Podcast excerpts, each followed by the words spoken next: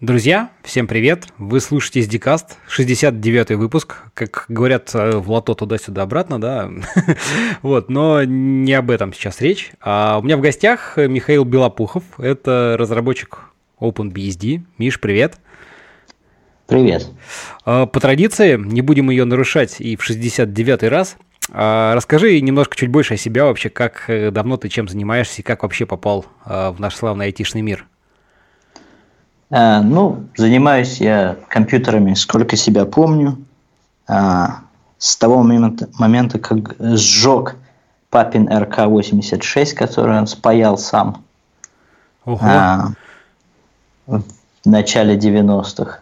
Потом у нас у него были двойки, двойка, тройка, четверка, а, Pentium. Вот. Ну вот с тех пор я компьютерами как бы занимаюсь. Эм, профессионально я начал компьютерами заниматься, будучи студентом. Эм, поддерживал, э, вернее, работал системным как бы администратором, помогал ребятам с локальной сетью э, по месту жительства в Санкт-Петербурге. Угу. А, ну, а потом уже работал на более, более серьезных а, компаниях. А институт ты как бы тоже по какому профилю сразу по какому-то техническому пошел, да? Или... А, я обучался в институте Бунч-Бруевича, а со второго курса а, университет, университет телекоммуникаций Бунч-Бруевича. Угу. А, а со второго курса параллельно ходил на... Был такой факультет FPS в Петербургском политехе. Вот, там я изучал э, вычислительные машины, комплексы системной сети. Mm, ну, То есть фактически... специальность, ага. Э, фактически бэкграунд у меня в плане э, образования телекоммуникационный и сетевой, а не программистский. Ну, как-то, ты знаешь, у нас, э, насколько я понимаю, в России это, в принципе, обычный путь, потому что во многих там институтах, университетах там, э, э, как сказать, S, да, группа S, там, АВТ, S, там, как они называются, автоматизированные вычислительные, автоматизированные вычислительные там комплексы и сети есть почти в каждом, наверное, техническом таком каком-то институте, и так или иначе люди оттуда потом, да, ну, кто-то там в администраторе, кто-то в программист идет, в принципе, ну, наверное, так, такой типичный use case, скажем так. Угу. Да, ну вот я тоже пошел э, системным администратором э, работать. А потом э, изменил профиль. Э, товарищ э, Дима Саммерсов, большой привет, э, позвал меня работать в Sun Microsystems, заниматься э, отладкой, поддержкой Явы ага. Java, Java Sustaining. Вот, и там, там я познакомился еще с кучей всякого умного народа. Слушай, а админил ты что, как бы, ну, там это какие-то винды, Linux, что, что, так сказать, локальная а, сеть? Просто, чтобы как-то так... Когда админом был, на, в, в локальной сети, э, будучи студентом, э, помогал э, с предоставлением доступа в интернет, соответственно, товарищам с локальной сети. Угу. Вот.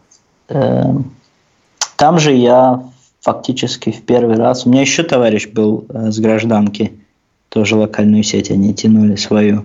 А я им сначала сделал э, NAT Gateway угу. на, на OpenBSD, а потом, э, потом у себя в сети тоже Слушай, ну то есть, то есть, то есть ты уже тогда вот еще, еще с момента админства уже как бы там да, это, OpenBSD, так сказать. Это, я... было, это было, да, в середине 2000-х. Эм, с OpenBSD я познакомился, вообще с Unix я познакомился достаточно давно. Будучи в 10 классе, э, я купил популярный, популярную тогда книжку с диском. Э, вот. Вы, вы, выбор был между серенькой книжкой Slackware и красненькой книжкой Red Hat. Вот я только хотел Но... Red Hat сказать, потому что у меня тоже да. была книжка с диском Red Hat еще -то там какой-то, там, не знаю, 7 или что-то такое. То есть не которая Рахель, а именно которая просто еще Red Hat тогда была. Да, да, да. Кого, ага. такой книжки, кого такой книжки не было в те времена. Ну да. Э, вот. И выбор абсолютно был э, рандомный. Выбрал красненькую, наверное, потому что слишком умный. Вот оказался Red Hat 6.2. Вот Red Hat 6.2 был моим первым Unix. Это было где-то э, в 2000 году. Mm-hmm. Вот. Э, но, на удивление, э, на Red Hat я прожил недолго, и э, практически сразу я переехал на Slackware. Это был мой а, так сказать, основной дистрибутив. Я там еще юзал всякие LFS, BLFS, делал свои дистрибутивы и прочей разной ерундой занимался. Ага. И потом случайно у нас тогда э, сидеромы продавали на каждой станции метро. То есть купить сидером было вообще элементарно. И продавали, я вообще не знаю почему, но продавали сидеромы типа FreeBSD, там, Linux, QNX. Я купил себе сидером с QNX, помню. Ну, CD-диск, ага.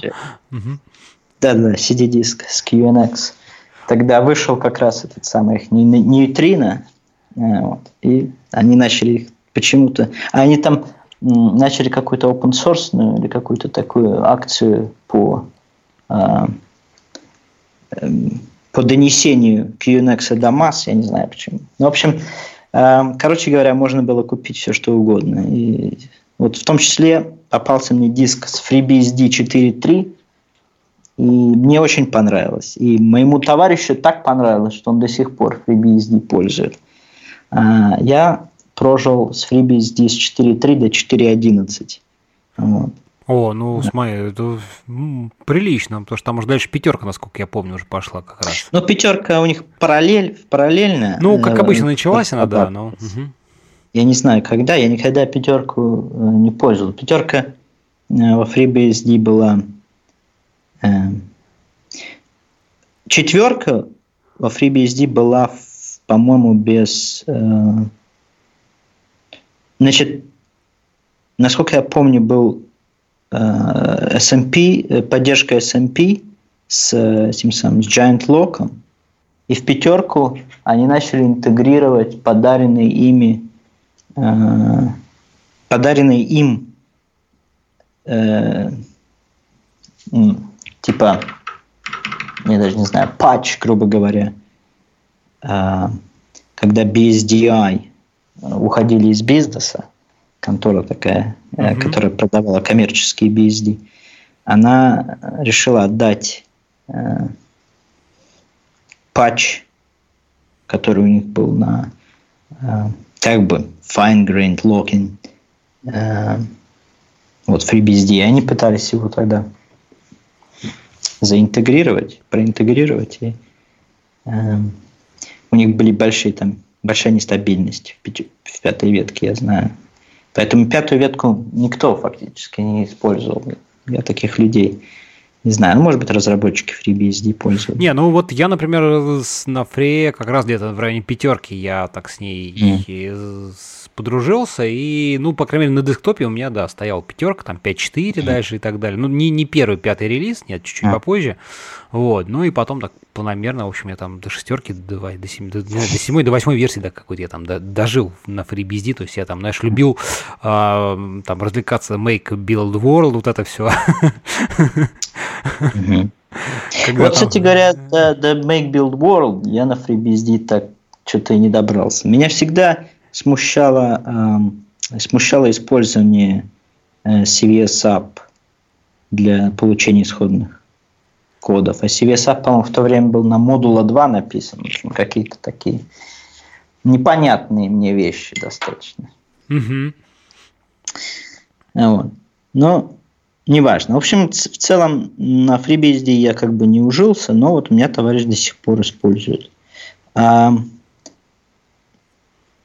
наш, э, просто как-то случайно... А, мне, значит, товарищ есть, э, Антон Карпов, которого я встретил э, в одной конторе. Вот. Он сейчас занимает большую должность в Яндексе. И вот он меня познакомил, они там security занимались, и он мне, э, он мне рассказал там про OpenBSD вещи какие-то, и мне это очень сильно э, понравилось, что он мне сказал. Uh-huh. Вот. И э, значит, вскоре я скачал OpenBSD, посмотрел. А тогда было очень классное OpenBSD комьюнити. Я никогда не был знаком с FreeBSD комьюнити в России. Я не знаю почему. Э, но как-то не, не попадались мне люди из FreeBSD комьюнити. Было какой-то Mozilla комьюнити, какие-то были Mozilla party, какие-то линуксовые юзеры всегда были эм, на тусовках, но FreeBSD как-то вот почему-то никто не пользовал. Ну, по крайней мере, из тех, кого я знал. А, вот OpenBSD комьюнити мне сразу как-то понравилось. Э, спасибо большое, наверное, Олегу Софиулину больше всего. Вот ему тоже привет такой большой, сердечный. Э, вот. И он мне, он мне как бы начал, ну, грубо говоря, мозги вправлять, что знает, э, что, что называется, там, на тему программирования, на тему вообще всего этого самой системной организации системы и так далее.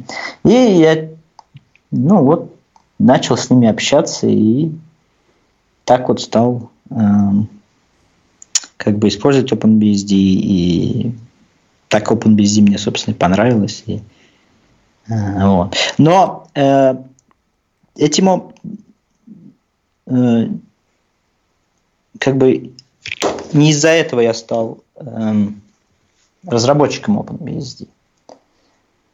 А, когда я попал в САН, я вот говорю, что там я познакомился с очень большим количеством умных людей, я понял, что я не знаю, как работают компьютеры. И как-то меня это удручило. Угу. Я решил как бы наверстать упущенное. А, как бы один из методов понять как работают компьютеры, это понять, как работают операционные системы. И, соответственно, я решил взяться как бы за изучение операционных систем. Одной из самых простых и, как сегодня вообще модно говорить, hackable систем вообще является OpenBSD. Я до сих пор, в принципе, я вот недавно размышлял на эту тему и считаю, что OpenBSD а, у OpenBSD один из самых низких порогов вхождения в разработку операционной системы. Mm. Потому что э, можно пойти, скачать снапшот, поставить, у тебя есть компилятор, у тебя есть CVS, у тебя есть текстовый редактор, можно скачать CVS исходный код, можно CVS сделать патч, можно отослать этот патч, или можно скомпилировать программу или ядро или что угодно, можно скомпилировать э, операционную систему и отослать патч. Вот и все. Э, как бы система получается как бы самодостаточной, какой-то замкнутый цикл. Вот это, мне кажется, один из Слушай, ну а вот в других там каких не знаю, там, не знаю, да, в, там FreeBSD в Linux э, примерно угу. же похоже, нет? Как бы... Ну вот, э, как мне, как мне... Просто OpenBSD за счет того, что она чуть такая более... Угу. Ну, более какая-то, я не знаю, там сказать, не то чтобы легковесная, но какая-то вот э, скажем так, гранулярно целостная такая, да, как, как не знаю, выразиться. То есть э, маленькая, с одной стороны, такое вполне э, небольшое, то есть довольно-таки быстро можно это сделать. Там нет разухабистства, там, не знаю, как там ядро Linux, да, которое там просто пухнет не по дням, а по часам. Вот за счет чего ты так думаешь, это, так есть? А, вот, значит, это тоже правильно. OpenBSD, э, является достаточно простой операционной системой. Операционной системой э, наиболее близкой к э, тем Unix, которые были вот раньше, в частности, там 4.4 BSD. Это, есть как, это э, является как положительной, так и отрицательной стороной. Э, положительного в том, что есть книги, которые написаны про устройство такой операционной системы. Правда, надо отметить, что есть книги, написанные по, устройству FreeBSD. Вот и, я, я, я, собственно, за что меня там FreeBSD в том числе зацепил, кстати говоря, да, это чуть тебя перебью. Mm. А, это вот handbook. FreeBSD handbook вот отличная вещь для того, чтобы вот просто, то есть если ты даже там ничего не знаешь в Unix, mm. то читая handbook можно вот просто сразу начать прям вот использовать, и это очень, клево. Я не знаю, когда я использовал FreeBSD мне всегда хандбук не нравился, потому что в хандбуке тогда, по крайней мере, было очень много воды, э, очень много ненужной информации. Вот мне в этом плане очень нравился всегда OpenBSD FAQ, потому что он был более конкретным, более, как говорится, to the point. Э. Но это как бы личное мое мнение. Mm-hmm. В плане OpenBSD то есть обратная сторона это то, что а, OpenBSD не является... Э, то есть, OpenBSD, то есть положительного в том, что OpenBSD маленькая, э, и что влияет на это, это то, что OpenBSD не является свалкой технологий. А, те компоненты системы, которые не удовлетворяют качеством или не имеют активного мейнтейнера, в которых находятся проблемы, которые не фиксятся там, годами – Такие э, части системы удаляются из, из э, исходных, из дерева исходных кодов. Угу.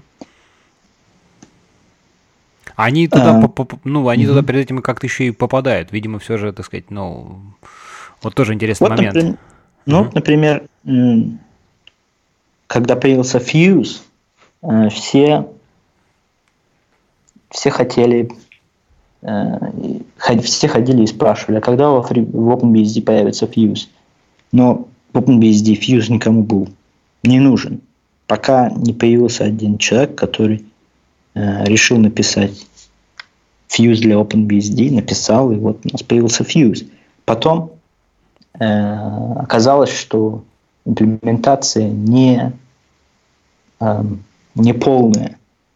И э, в отличие, например, как от а, других компонентов, которые были удалены, таких как Bluetooth Stack или там TMPFS, например, а, появился человек вот недавно, месяц назад, который стал активно слать патчи на Fuse.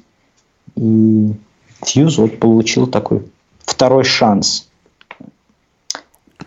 Пока какая-то технология или какой-то а, какая-то программа не имеет э, человека, который отвечает за то, что она работает, так, такая фича или программа в OpenBSD э, не принимается.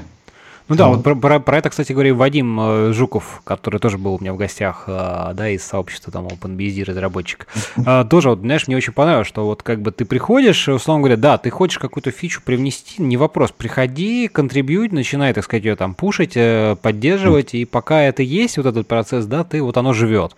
Вот как бы ушел человек там, да, действительно перестал поддерживать, ну, и оно протухло, условно говоря, там перестало как-то обновляться, ну. его выкинули, ну, не вопрос, очень такая демократичный такой подход.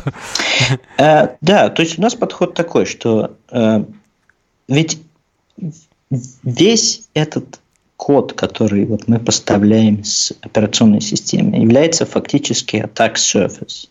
Да? И не нужно ждать, пока человек выйдет на конференции там Black Hat или что-нибудь такое с какой-нибудь разгромной, э, разгромным этим самым докладом о том, насколько плоха ваша безопасность из-за того, что у вас там есть там дырявый Bluetooth стек или еще что-то в этом духе, нужно э, использовать превентивные меры. А, вот OpenBSD это называют proactive security. То есть нужно э, заботиться до появления э, бага о том, чтобы не было как бы возможности этому багу появиться. В ну, принципе. Это, конечно, подход, безусловно, очень правильный, но он требует э, очень, так сказать, э, больших сил, да, на то, чтобы это, во-первых, кто-то все время должен анализировать, изучать, да, то есть это, во-первых, так сказать, не просто какой-то там контрибьют его там приняли, а, во-первых, какой-то код-ревью, там, проверка. Люди должны быть действительно как-то ну, специалистами, ну, да, же... вот, вот, вот этот, все, все, все, так все это связано. Же... Ну, так это же проект хоббистов, то есть люди донатят свое свободное время. Поэтому Конечно, вот, вот он везде нет ZFS. Почему? Потому что размер ZFS – это фактически размер всего OpenBSD kernel сейчас. Зачем нам нужен такой тот самый груз, скажем такой, так. Такой груз, да, который э, никто не в состоянии, никто, во-первых, не в состоянии понять, как он работает. Да, то есть единицы какие-то там э, знают, как они работают. Там конторы AX Systems, например, которые нанимают программистов а, заниматься этим ZFS, ничем другим. Ну, мы, мы же такого не можем себе позволить. Вот, поэтому, собственно говоря, и нету ZFS в OpenVisd. Ну, понятно, вот. да. Слушай, ну Но давай... это ничего страшного. Mm-hmm. Это зато создает всегда как бы благодатную почву для того, чтобы появилось что-то альтернативное, что-то более простое, что-то более э, в конечном итоге безопасное. Mm, да, слушай, интересные мысли. А, ну, давай вернемся, знаешь, еще чуть назад. Вот а, хочу хотел задать вопрос, я смотрел вот, э, про OpenBSD. А почему не Solaris? Ты, если тем более пришел работать в Sun, да, где ты говоришь, довольно-таки много было, так сказать, там умных э, людей, и там же все-таки как бы Solaris на тот момент, безусловно, а, да, активно развивался еще, да, и вот, собственно говоря, почему все же выбор пал там на OpenBSD, а не на, на Solaris? Ну, во-первых, Solaris не являлся операционной системой с открытым исходным кодом. Ну да, но про это мы еще тоже вот еще не, не затрагивали, скажем так, э, аспект э, open source составляющей, да? А, да, это, кстати говоря, э, причина того, что, почему я никогда, хотя я вырос, используя DOS и Windows, я не, никогда не являлся программистом под Windows или DOS. А, и до сих пор для меня Win, Win API это какой-то такой кубик Рубик. Я ничего, ничего не знаю про него, потому что э, я не могу пойти прочитать исходный код э, ядра Windows, правильно? Ну да. Я конечно. должен какие-то покупать э, какие-то книги, которые описывают какие-то API, которые меняются каждые два года. Зачем мне это надо? Ну да, есть такое дело. Понятно. В общем, Солярис, в общем, как бы э, не зашел, потому что не открытый, и все же ты этим Солярис... начал, начал заниматься все же, ну, по большей части, скажем так, в свободное от работы время, да, так как бы, или, или ну, уже в контексте именно... Конечно, вот... нет, нет, конечно, свободное от работы время, но в Солярис это просто не вариант был тогда. То есть, как Unix я пользовал Solaris. У нас э, одна из таргет-платформ была восьмой Solaris, но ну и что? Я, я могу изучить, как администрировать Solaris, но, но толку-то какого? Я же хочу понять, как операционная система работает, как ядро работает, как там разные э, части ядра работают, взаимодействуют и так далее. Ну вот, вот это, кстати, расскажи, потому что, смотри, тут с одной стороны а, но, у тебя но же... на не... самом деле mm-hmm. надо отметить, э, sorry, надо отметить, что э, я, мне повезло, и я сходил вот, наверное, тоже мне это как бы подсказало э, в итоге. Я сходил на курс Макса Брунинга э, Solaris Internals. Э, проводил сам для своих э, э работников, угу. сотрудников. Э, привозили они Макса Брунинга, это такой известный публицист по, по ядру Соляриса. И вот он давал такой, по-моему, двух или трех дневный семинар по Solaris Internals. И, конечно, там я подчеркнул э, тоже достаточно много. Но э, все же нужно понимать, что это, так скажем, более высокоуровневое описание, нежели чем... Ну, безусловно, э, безусловно, да. да. Вот поэтому интересно, расскажи, я говорю, как ты, так сказать, начал вот изучение операционной системы, да, как оно все работает, потому что, с одной стороны, ты сам говоришь, у тебя там больше такой не программистский бэкграунд, а именно админский, хотя, мне кажется, вот, вот в данном случае это и в том числе и плюс, то есть, в принципе, там, даже если не говорить о том, чтобы начать что-то разрабатывать, да, до этого еще мы дойдем, а именно вот с точки зрения понимания, то есть просто вот как, как-то а, у тебя, ты там читал книги, или у тебя там были все-таки, так сказать, гуру, к кому можно а, было обратиться и там куда-то кто мог направить. Оно в любом случае в какой-то момент, опять же, а, чуть забегая, может быть, вперед, да, в любом случае ты пошел в исходные коды рано или поздно, ну, потому что без этого никак. Вот тоже интересно, как это было. А, да, но на самом деле я э, всегда как бы программировал. У меня в школе факультативом был Паскаль, как у многих моих сверстников – ну, вот. да. Потом, э, потом я изучал C. Вообще говоря, когда я изучал C в то время, оно всегда было нераздельно связано с C++. Э, я в итоге прослушал, наверное, три курса по C++, прочитал, наверное, две книги, включая Microsoft Foundation Classes. Но я с уверенностью могу сейчас сказать, наверное, сколько? 10, как минимум, лет спустя, что я не знаю C++. А, вот. Но эм, да, C и тогда, тогда мы не разделяли понятия C и C++. У нас всегда был C++ исключительно. А, даже если мы использовали printf там и так далее, все равно был компилятор был э, Borland. Borland да? C++, да, да. Я, я, я сам тоже где-то во времена там школы, института тоже помню, изучал его там. Вот, угу. вот и то есть программировал на C и C++ я, в общем, в целом всегда. Когда, но понравилось мне программировать на C и C++ именно под Unix, потому что сразу было ясно и видно, что такое, что такое компилятор, что такое линкер, что такое ассемблер, что такое runtime линкер, что такое там, э, я не знаю, дебаггер. Вот я когда первый раз увидел, я, поскольку я использовал этот Borland э, Integrated Development Environment фактически, когда я увидел GDB в первый раз, я не понял, как, я не понимал, как им люди пользуются. Да. Как, как это, это самое. Я пытался найти какой-то графический интерфейс к нему и так далее. В общем, вот. Но программировать как бы я научился в, в свободное время от всего. Ну, ага. конечно, были, были курсы, там и в политехе были курсы, и в, в банче были курсы, и DSP мы там программировали, и много чего всякого. Но Значит, когда я, э, когда я был в, в Сане, я решил понять, как все-таки попробовать э, понять, как компьютер работает. Я начал с такой, такой вещи, которая называется performance counters.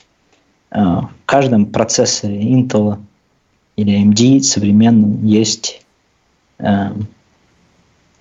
так, набор таких performance каунтеров, которые считают всякую разную статистику, там кэш-миссы и так далее. И вот я начал, начал вот с этого, начал с простого. Э, тогда вот буквально появились э, двухпроцессорные, э, двухкорные, вернее, процессоры Core 2 Duo, да? Uh-huh, uh-huh. До этого все, все, э, мы все работали на, на, на, на процесс, процессорных машинах. Поэтому разница, в общем, работаешь ты там под OpenBSD, FreeBSD или Linux, было по большому счету никакой. А когда появились многопроцессорные системы, а, вот, и многокорные системы, тогда, конечно, конечно, стало уже все по-другому, потому что Linux был готов, к этому FreeBSD подготавливалась, OpenBSD э, до сих пор э, как бы только, только вот пару лет назад начало какие-то телодвижения в эту сторону. Вот.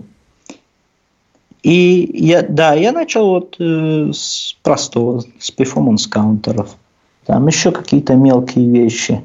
Э, начал с, э, слать патчи. Да, я вот э, решил портировать этот э, интерфейс performance каунтеров на новую эту архитектуру, которую тогда тоже добавили в OpenBSD, потому что вышел, э, вышел AMD э, 64 как он, Атлон 64, да, был? Да, Атлон 64, Атлон XP, Атлон 64. Появился, появился Атлон 64, появилась новая uh, AMD64 архитектура, uh, OpenBSD. В OpenBSD появился порт на эту архитектуру, и, а performance каунтеров не было. Ну, я вот решил добавить performance каунтеры. Добавил performance каунтеры, там переписал uh, программу, эту чтение этих перформанс-каунтеров. Ну, не, э, она, значит, программирует их, они программируемые, программирует их и а потом читает значения.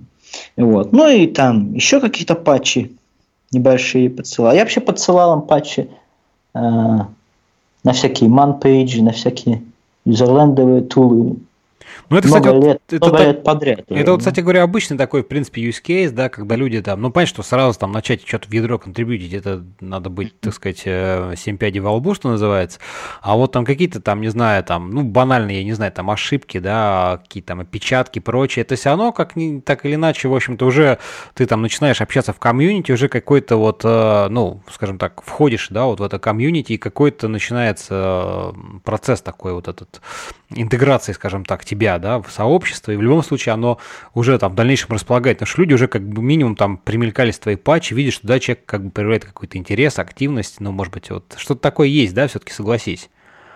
Ну, в целом, конечно. Э, я, правда, не знаю, смотрю так на, на людей, присылающих патчи на опечатки немножко косо, но, но, но в принципе, конечно, да, конечно, да, конечно, вопросов нету. Вот. Ну и вот, и значит, э, начал я вот с этого, а потом так получилось, что товарищ из Киева э, тоже как-то был связан с нашим BSD комьюнити, Сережа Присяжный, решил организовать э, Киев BSD конференц первую. В 2006 году, по-моему, это было, если uh-huh. не ошибаюсь. Uh-huh. И я и пригласил меня, давай, говорит, расскажи нам. А я, то, а я, значит, аккаунт получил в это время. Я, правда, не хотел аккаунт получать, потому что мне как бы э, особо это было не надо, но меня там убедил товарищ один. Что, не, ну типа, как же, кру- круто, смотри, да, у тебя, так сказать, там есть доступ, ну, все дела. круто. Дело же не в крутости, дело, дело для меня было это не важно. Мне, мне хотелось просто поизучать, как ядро работает. А Понимаешь, эм, аккаунт – это все же некая э, ответственность, некая э, такая раб, работу нужно какую-то выполнять, чтобы раз доверили, раз доверили аккаунт, да, надо ну, что-то... В общем, в общем, да, конечно, да, есть такое. Угу. Ну, я как бы не, не уверен был, что это мне надо было. Но, в общем и целом появился у меня аккаунт, вот пригласили меня в Киев на конференцию, я решил, ну, а мне как бы не было особо о чем говорить там, но я решил так, а, а, как бы сделать некое обозрение а, подсистем ядра, как ядро работает, какие там при, примитивы синхронизации есть и так далее. Вот. И почему-то, по-моему,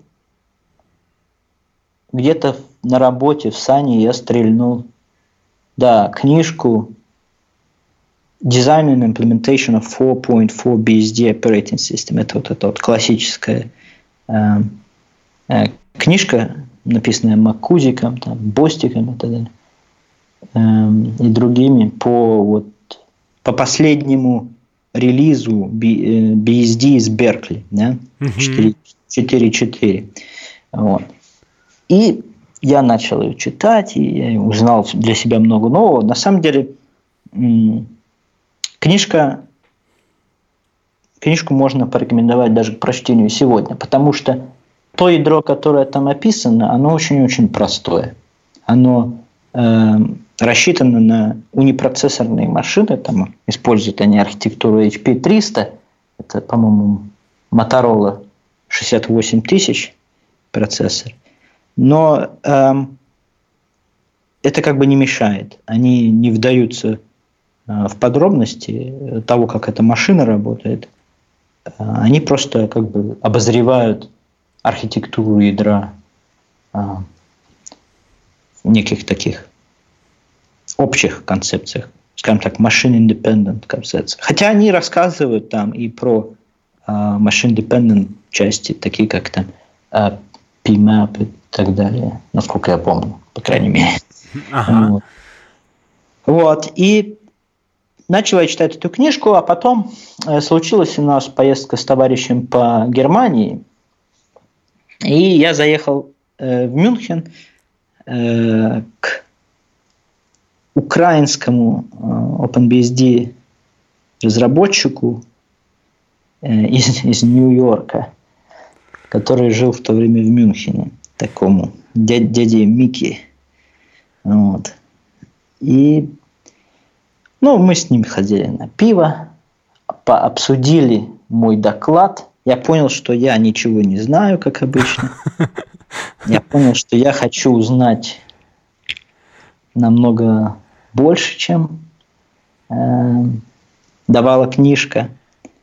Я понял, я выяснил, что у них э, была открыта позиция в конторе, вот, в которой он работал. Они занимались э, open, проду, э, разработкой продукта на основе OpenBSD full time, и у них были вакансии. И я как бы ин, интервью прошел в пабе. Ну нормально, нормально, хорошо.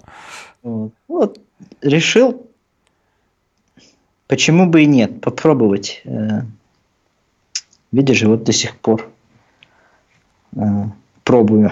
Слушай, это уже сколько, сколько же лет ты вот, значит, ты так? Это 9 лет назад было. Ого, ну нормально, нормально, хорошо.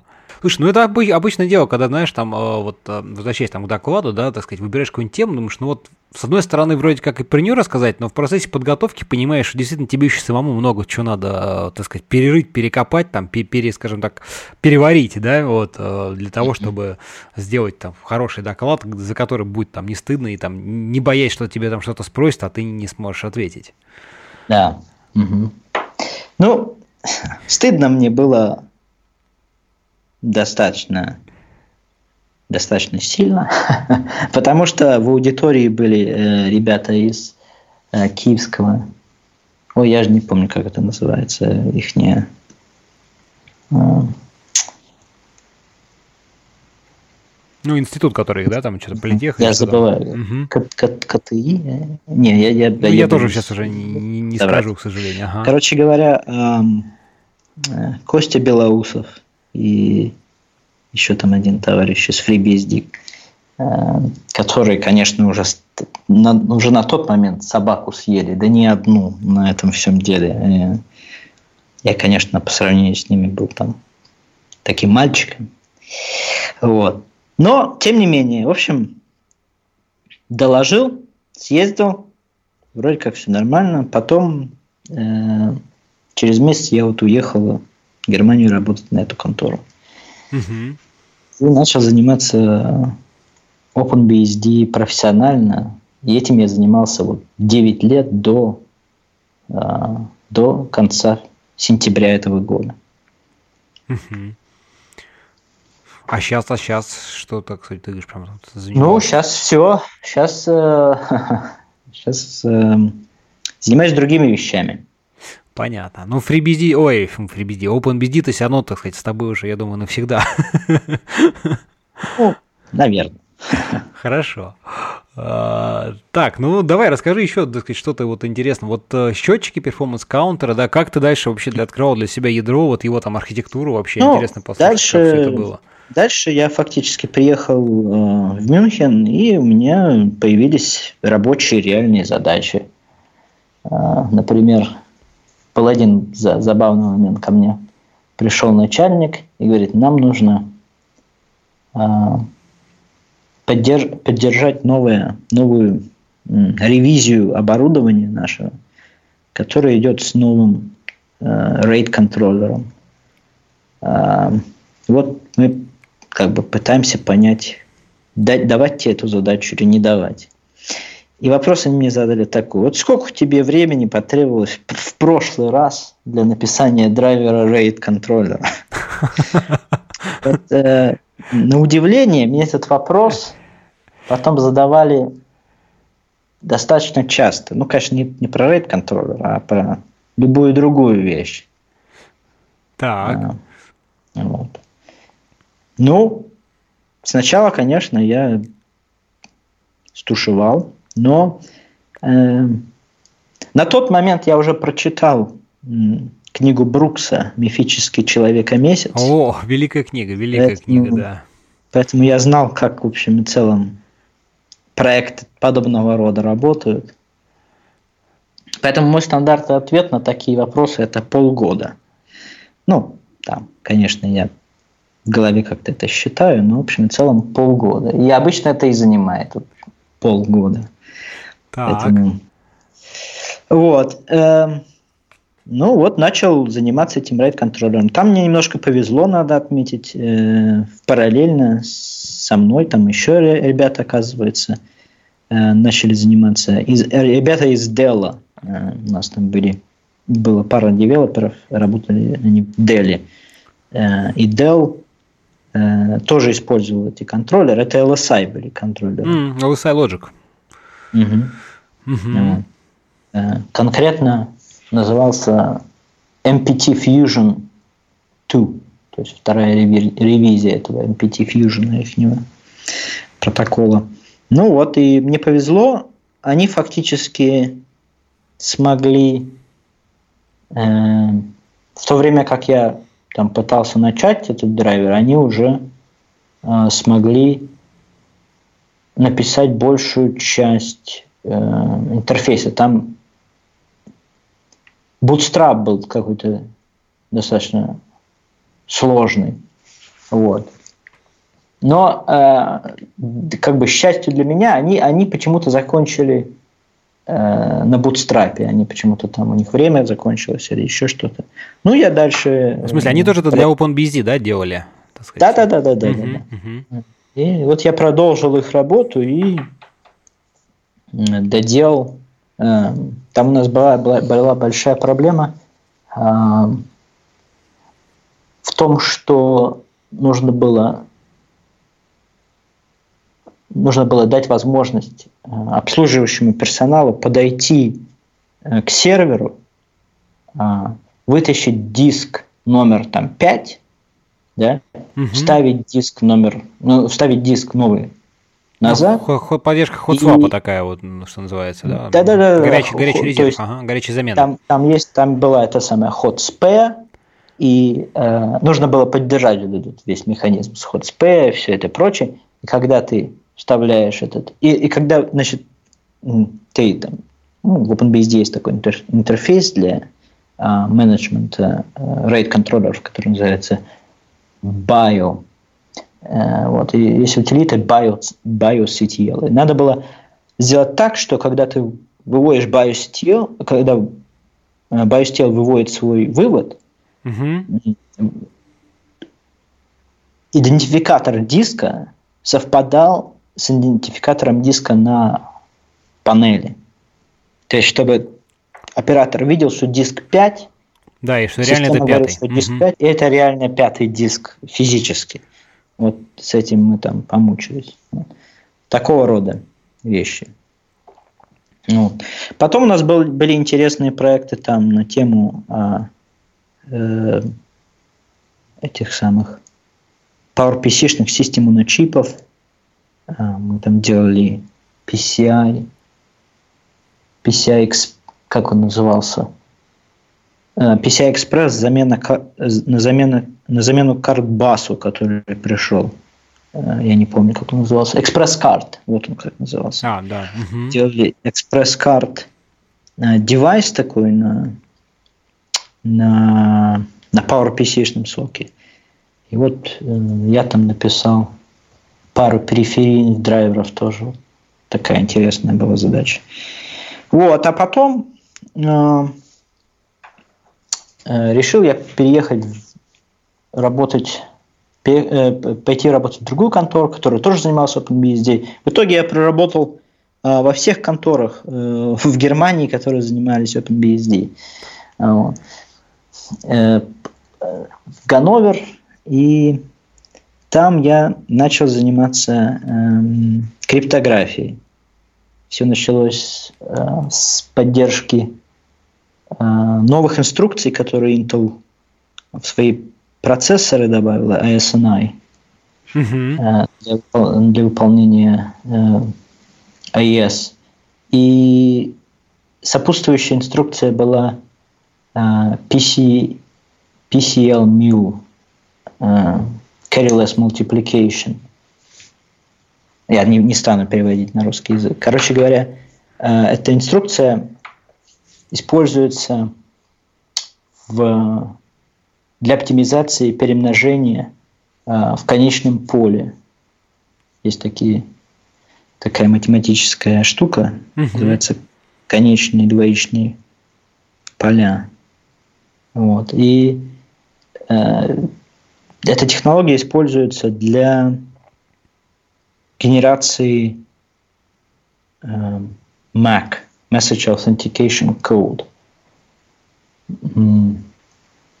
цифровой подписи, может быть, это называется. Не, ну MAC, что, это термин понятный, да, MAC, там, H, ага. вот это все. ну бы, вот если есть, такая, есть такой алгоритм AES-GCM, Galua Counter Mode, э, который использует эту вот подпись, которая генерируется э, с участием AES и вот это, вот это вот перемножение. Uh-huh. Вот, вот мы добавили это, я добавил это дело в OpenBSD, в ядро. Так я познакомился с OpenBSD Cryptographic Framework. И потом я много делал всяких вещей в OpenBSD Cryptographic Framework. Э, по-моему, последней вещью было я добавил этот самый. Да, э, ну вот, когда GC, ESG7 добавляли, мы добавили этот э, режим, э, который называется Authenticated Encryption. Ну, это так, технические детали. Короче говоря, начали мы заниматься активно вот, э, такими вещами. Э, и потом э, вот Эм, мой, мой шеф написал новый сервис для, для поддержки протокола, который называется IQV2 для обмена ключами, IPsec ключами. И я вот тоже принял участие в разработке. Хотя э, как бы этот проект не завершен. Сейчас вот другие люди им занимаются. Но, в общем, положили мы там основание некое. Слушай, ну вот все. ты говоришь про криптографию, да, тут на самом деле ведь и математический аппарат довольно такой серьезно используется, да, вот ты там всякие, тут уже mm-hmm. называешь там термины. А, я так понимаю, у тебя же тоже, в принципе, ну, там, каких-то институтских знаний именно в таком объеме-то по большому счету, ну, не было. То есть ты, ты еще, получается, и с этой точки зрения тоже что-то изучал, да, там, как бы, ну, вот во все это вникал. Не, ну, ну а что, там по большому счету полиномы. М Это все. Просто они представлены э, в этом самом векторами, битовыми векторами. Ну, но в принципе, конечно, не, ну я должен отметить, что э, математическая подготовка в Бонч-Бруевиче была не так не самой плохой. Э, мне такое было ощущение порой, что первые два-три курса Единственное, что мы делали, это математика.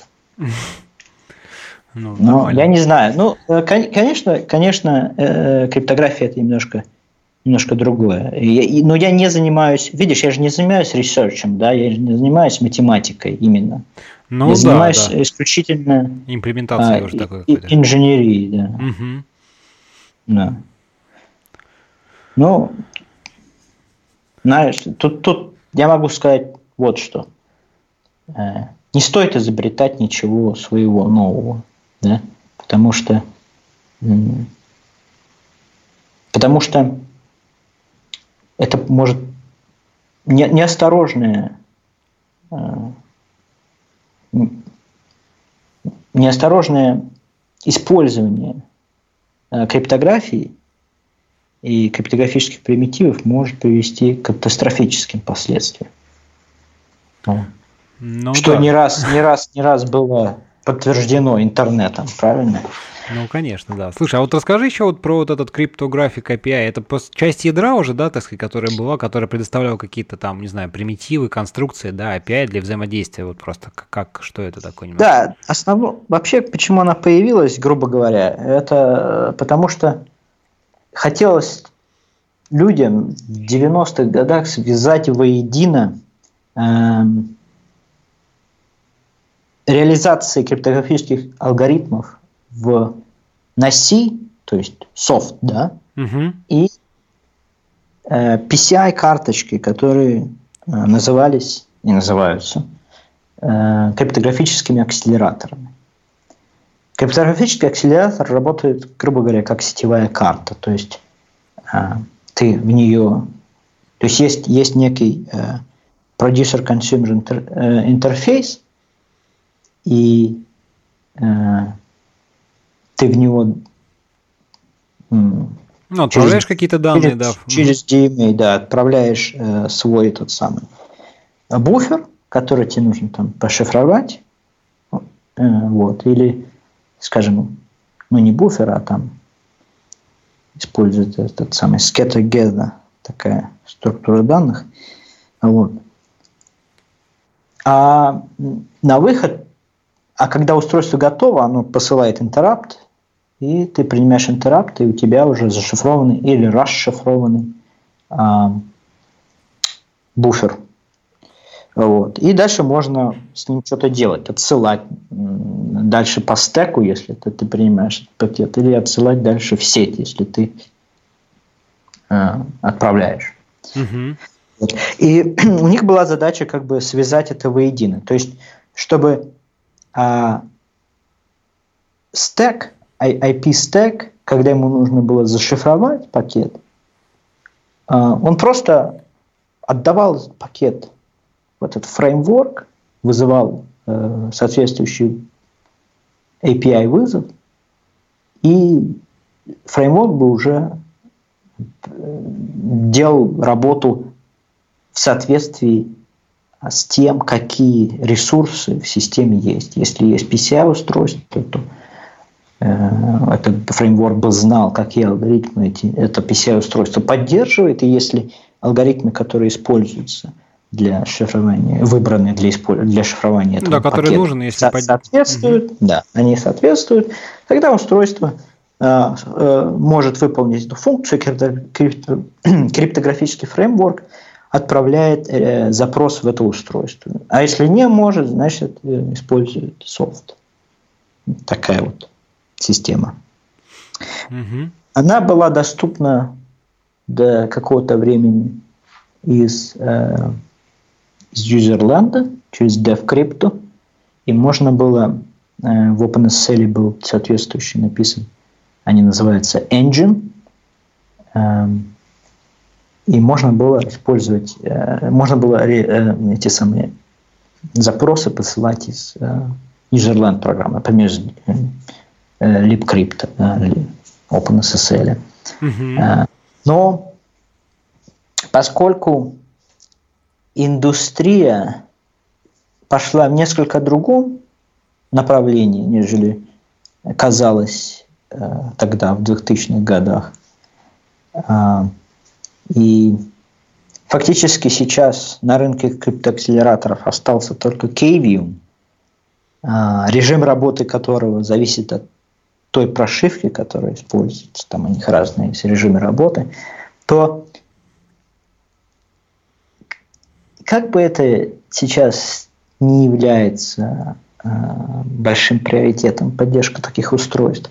И я вот э, сейчас как бы силюсь э, с тем, чтобы пойти и удалить все эти драйверы оттуда и переделать несколько фреймворк. Есть, есть, есть несколько идей э, относительно того, как современные э, криптографические алгоритмы должны, э, как API должен быть построен для современных криптографических алгоритмов, чтобы можно было э, максимально максимально увеличить срупут э, этих... Пропускную способность, ага. Пропускную способность этих алгоритмов, да. Потому что, грубо говоря, современные, э, современные вот, алгоритмы пишутся таким образом, чтобы э, работать на э, contiguous, э, это, это как бы целом буфере, на целом буфере, э, то есть без не на списке буфера. Ну, без она, чанков, она, скажем так, без кусочков, а именно на целом, на целом объеме. Да, да? На целом буфере работать а, большим, большими кусками данных. То есть, допустим, если у AES блок, размер блока 16 байт, то а, есть алгоритмы, а, которые имплементируют, например, ASCBC, то есть уже режим они имплементируют шифры, они, они собственно, шифр. Э, режим шифра имплементируют и используют, там, допустим, 4 блока за раз. То есть они работают уже не, не 16, а ну, 64. 64 а, байтами за один проход. И, соответственно, API должен быть построен так, что э, это возможно. А сейчас это, например, невозможно. Слушай, ну вот, знаешь, чуть-чуть, так сказать, отбегая назад, а, я так понимаю, что мир-то пошел по пути того, что, в принципе, производители там процессоров, там Intel, не знаю, AMD, неважно, а, по большому счету поняли, ну, увидели востребованность, да, вот э, этих всяких поддержек алгоритмов там шифрования, и так или иначе начали внедрять там какие-то вот, э, я так понимаю, там конструкции, именно операции, да, именно на уровне там процессора, ядра, ну, процессора, да. да. И, соответственно, вот эта вся необходимость в каких-то дополнительных этих железках, акселераторах, она по большому счету, да, там сошла на нет, вот. И вот насколько изменился именно подход э, с точки зрения, ну, такого, там, не знаю, низкого уровня, или наоборот, э, взаимодействия именно вот к этим алгоритмам, да, ты сам говоришь, что у тебя появились какие-то идеи, то есть э, подход вот именно э, связанный там с последовательностью, вот, с буферами, да, то, что большие объемы стали данных, или бы возможность, ну, вот, как, как бы в, в текущих там э, имплементациях там процессоров какие-то конструкции позволяют там еще какие-то вещи делать более оптимально, да, вот расскажи чуть поподробнее. Ну, а вообще говоря, э, первой проблемой, с которой я столкнулся, когда я начал заниматься ASNI в ядре, это было то, что ASNI э, использует, э, это фактически а, как он называется, Single Instruction Multiple Data команда, то есть это инструкция, которая использует FPU, математический сопроцессор, угу и используют э, 128-битные XMM-регистры, которые доступны только э, математическому сопроцессору. Проблема использования математического сопроцессора в ядре состоит в том, что исторически э, контекст задачи с математического сопроцессора не снимался а, в момент переключения задачи на центральном процессоре. То есть, если, допустим, у нас есть пять процессов, которые выполняют исключительно целочисленные вычисления, и есть один процесс, который выполняет вычисления с плавающей точкой, то когда эти процессы, допустим, работают на однопроцесс, процессорной системе, да, то есть они работают, а, что называется, concurrently, угу. но, но не в параллель, а, они контекст FPU, э, контекст математического процессора никогда не меняется. Он То всегда он висит всегда... в контексте вот этой плавающей задачи с плавающей точкой, условно. Да, да, угу. потому, потому что менять, э, э, переключать контекст математического процессора достаточно дорогостоящая операция. А чем, э, чем дальше мы как бы улучшаем наш векторный этот самый юнит э, в процессорах, то есть вот эта вот, э, часть процессора, которая отвечает за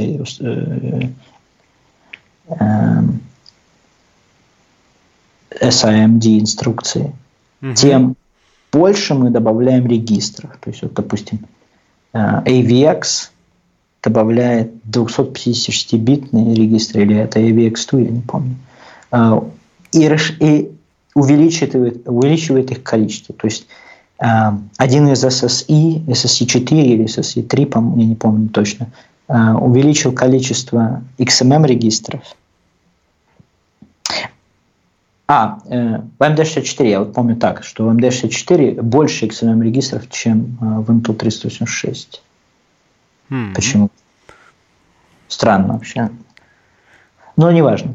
Э, короче говоря, э, мы увеличим количество этих регистров, соответственно, э, размер стейта математического процессора увеличивается. И сохранять все эти данные, а потом их же нужно сохранять в памяти, да? Ну да, То конечно, при переключении. Из, угу. из математического сопроцессора эти данные гнать в память, а потом когда-то э, гнать эти данные из памяти математического Обратно. процессора. Ну, да да, это, это все очень дорогостоящая операция, которая стоит э, очень много процессорных циклов. И поэтому было принято решение давно-давно, почти, я думаю, что на всех операционных системах, хотя вот что-то пробегала новость, что сейчас это меняется, как бы представление об этом, но неважно. Почему целому на OpenBSD Э, математический процессор по-прежнему использует так называемый lazy context switching. То есть, Только при необходимости. Да, угу. При необходимости. И получается так, что ядро-то никогда не использовало плавающую точку. Потому что, ну, просто не использовал. Нет, в ядре не совершались вычисления с плавающей точки никогда. Вот. И, соответственно, у ядра контекста математического процессора просто-напросто не было. Вот. И мне пришлось добавить вот, э, все эти функции для того, чтобы у ядра таки был э, контекст математического сопроцессора, и э, ядро могло при необходимости э, сохранить стейт э, процесса, процесса текущего, или э, процесс, э, контекст процесса, который загружен, э, могла его сохранить, выгрузить, заменить свои и так далее. Вот. И вот это вот, вот это вот было новым, вот этого никогда э, как бы не было. Соответственно, даже если у тебя нету э, конкретных инструкций, э, допустим, ASNI для AS, вот, допустим, используешь э, другой шифр какой-либо, э, и этот шифр выполнен, э, написан на SIMD инструкциях, угу. а все равно нужно вот, э, производить этот танец с, э, с, с, э, загрузкой и сохранением э, контекста математического процессора. Вот, это вот первая такая вещь. Но, с другой стороны,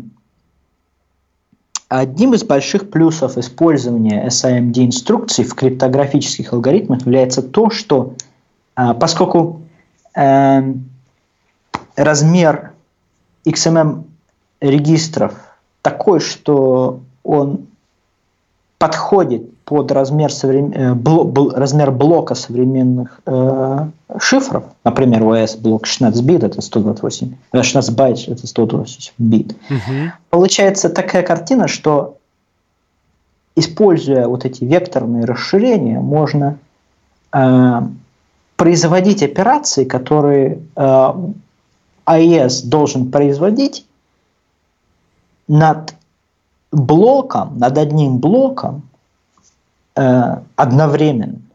Да? То есть, если у тебя, допустим, э, в целочисленной арифметике, то тебе нужно этот блок разбивать там, на 32-битные слова, на 64-битные слова и оперировать с ними э, отдельно, да, допустим, там shift какой-то делать, uh-huh. сдвиг, сдвиг там какой-нибудь делать, то тут получается так, что ты можешь сделать сдвиг на всем блоке сразу. Вот. Ну да, да, ага, а, за один проход, по сути, за, за, за одну операцию. За, да, за одну операцию. На удивление, одним из, э, так сказать, сайд-эффектов, э, э, одним из сайд-эффектов этого всего является то, что люди стали писать вот эти вот шифры с, эм, с векторными расширениями таким образом, что у тебя нету бранчей, у тебя нету инструкций условного перехода. Ну, то есть, получается, ты так настолько алгоритм э, превращаешь вот за счет сдвигов, да, вот э, исключаешь вот эти все возможные какие-то, получается. Да, там, то есть дизайн. Ты должен, Ди... ты должен дизайн. Там, там фигня в том, что э, тебе как бы не хочется переключаться из SIMD э, в нормальную инструкцию, в числочисленные. То есть ты пытаешься сделать максимум на SIMD, и когда ты уже все сделал, тогда ты переключаешься в числочисленный режим, и там что-то происходит, да, там угу. в C уходишь и так далее. Э, так вот, сайд-эффектом этого является то, что э, люди стали понимать, что таким образом можно писать, эффективно писать э, то, что мы называем э, timing resistant э, алгоритмами. Да? То есть что это значит? Это значит, что алгоритм исполняется одно и то же число циклов, одно и то же время, независимо от того, какие данные в него вставляются. Угу. Какие данные у него на входе. А поскольку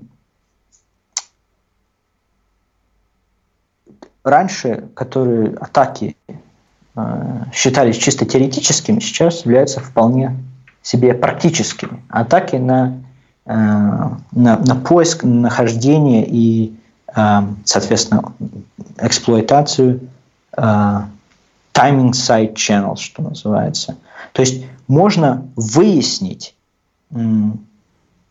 то, какими секретными данными шифр оперирует, просто используя его, да, просто прогоняя через него данные. Вот миллион, миллион, миллиард байтов через шифр прогнал, и на каких-то статистически ты видишь, что на каких-то э, определенных блоках э, шифр тратит больше времени. Да? Так. И вот таким вот образом э, люди сумели, э, например, сломать э, одну из популярных э, этих самых имплементаций шифра AES. То есть они смогли раскрыть ключ. На локальной машине этот тест выполняется секунды или доли секунд, я не помню точно. И ты раскрываешь приватный ключ. Но надо, конечно, прогнать очень много данных через это дело. Потому, поэтому а, в, вообще в нормальных системах а, шифрования, конечно, используется а, лимит а, на то, какое количество данных и какое количество времени а, отдельно взятый сессионный ключ используется в этой, в этой системе. И после, там, допустим, 512 мегабайт или там гигабайта, или, или там по истечении, не знаю, ну, зависит от, от системы, там 10 минут, 20 минут, э, ключ должен автоматически меняться. Угу. Слушай, а еще раз вот, вот э, просто чуть-чуть я знаешь, до конца не понял. Вот ты прогоняешь много данных, да, в каких-то блоках находишь закономерности, которые там выполняются дольше. Как, угу. э, как, ну то есть ты находишь какие-то, скажем так, связи входных данных, да, и то, да. как их преобразовывает после там количества, угу. ну, как они преобразовываются на выходе, условно говоря, понимаешь, какое куда там сместилось, какое во что превратилось, угу. и тем самым постепенно подбирая вот, э, вот эти вот комбинации, скажем так, да, как-то, угу. то есть в, в этом идее, да, правильно я понял? Смотри, э, тут, конечно, нужно еще представлять э, себе то, что э, конкретно, например, вот э, в этом э, примере с AES используется реализация, которая используют большие так называемые lookup tables, то есть это таблицы, которые алгоритм подгружает в память, то есть они находятся у тебя в исполняемом файле, они, они забиты да, в код. Uh-huh. Uh-huh. Эти таблицы с, эм, эм, с, с вычисленными уже заранее коэффициентами, да, и в зависимости от там, ну, например, AES, от э, ключа, да, ты ходишь по этим таблицам, то есть вот бит в ключе такой, ты выбираешь вот ту ячейку вот той таблицы да, и так далее. И вот таким образом они как бы, э, что они делают, например, вот в данной атаке, они э, меряют latency, потому что эти таблицы большие, они у тебя из кэша постоянно выбиваются другими программами и так далее. Ты на локальной машине ты можешь контролировать, что у тебя фактически в кэше находится. Ну да, да конечно, да, можно все вот. остальное там забить и. Правильно, правильно. Вот. Поэтому э, они меряют, сколько процессору стоит загрузить вот те или иные коэффициенты в таблице. А поскольку коэффициент, индекс коэффициентов в таблице напрямую связан с битом в ключе, они постепенно выясняют, какие биты находятся, собственно говоря, в ключе. Угу. Понятно, Понятно, да, при, примерно я понял. Ага. Вот таких атак э, сейчас полно. И, и раньше считалось, что как бы это все так несерьезно. В плане iOS, например, э, вот эта имплементация, о какой идет речь, она является а, вполне себе живой, вполне себе стандартный, вполне себе рекомендованный там, ну, не знаю, рекомендованная на NSA или не рекомендованная NSA, но, в общем, Э, когда, когда NSA спросили, а вот что вы считаете, что вы думаете насчет всех вот этих вот таблиц и вообще side channel attacks и так далее, они сказали, а нас это как бы не парит, у нас есть hardware, который делает AES у нам, который constant time, да, uh-huh. и, и их как бы это не интересует, да, ну, вот, вот, вот, собственно говоря, и ответ на вопрос. Эм, вот. А весь остальной мир вынужден, он, так сказать, бороться с этим, бороться с этими проблемами. Эм, вот. И поэтому современные криптографические алгоритмы, они уделяют особое внимание тому, что дизайн криптографического алгоритма построен на том, чтобы э, constant time имплементация этого алгоритма была так сказать, быстрой и адекватной, э, то есть и, и как бы э, э, что ли э, простой, да, ну, чтобы не надо было никаких э, выдумывать э, механизмов для того, чтобы э, использовать не, не, допустим, тот алгоритм, который написан э, там, в этом самом в, э, в докладе или в paper, э, а и, и да, не выдумать, не выдумать свой, а использовать то, что написано именно в докладе. Вот, например, э, Бернштайн э, свои последние шифры, вот Сальса 20 и Чача 20, Э, э, разрабатывал именно таким образом, чтобы э, его документация как бы проторила дорожку в направлении того, чтобы любая имплементация, которая сделана вот по этой документации, mm-hmm. она бы была constant time с самого начала. То есть не было, чтобы никаких э, головоломок на эту тему. Вот. Ну, понятно, так да. И... Как бы предсказуемое время, да, и про простой понятный алгоритм, понятное дело, что может предотвратить какие-то возможные дальнейшим какие-то там, не знаю, способы, скажем так, да, его как-то обмануть и что-то с ним такое сделать, наверное, как-то так. Понятно. Слушай, а, тут, ну, даже не знаю, про что такое у тебя, про криптографию, так довольно ты хорошо, круто завернул. я немножко пригрузился. А, в OpenBSD, кстати говоря, вот, знаешь, как-то так, ну, мне кажется, вот э, словет тем, что как раз считается каким-то таким, ну, там, не знаю, эталоном, не эталоном, но, наверное, может быть, не самое верное слово, но таким, такой операционной системой, которая всегда вот как бы за безопасность, за секьюрность, да, и вот там всегда какие-то вещи, в общем-то, э, ну, не знаю, там, ре реализуются именно в контексте именно безопасности в первую очередь, да, мне кажется, про то, что, ну, кстати, Вадим рассказывал, да, то, что там, что там угу. Теодерат, собственно, тоже за, это ратует там в первую очередь. А, ну, там всякие, я не знаю, что, OpenSSH, которые, ну, понятно, что напрямую там как OpenBSD не одно и то же, но тем не менее, а, вот, вот всякие такие вещи, они, они растут ноги, скажем так, ну, примерно из одной какой-то области. А, не, OpenSSH это часть, часть OpenBSD проекта. Вот. А там, кстати говоря, вот э, интересно, знаешь, там вот Libre э, Open, ну, OpenSSL, который используется, да, сам, самая известная, наверное, такая реализация. И вот там LibreSSL, вот э, про, про этот раскол, ты что-то можешь такого сказать, твое впечатление на, на, на это, когда вот э, слишком часто стали находить и жаловаться там на OpenSSL, что даже сделали форк, там LibreSSL, вот все, все это такое. Ну, вообще, мое персональное мнение э, в том, что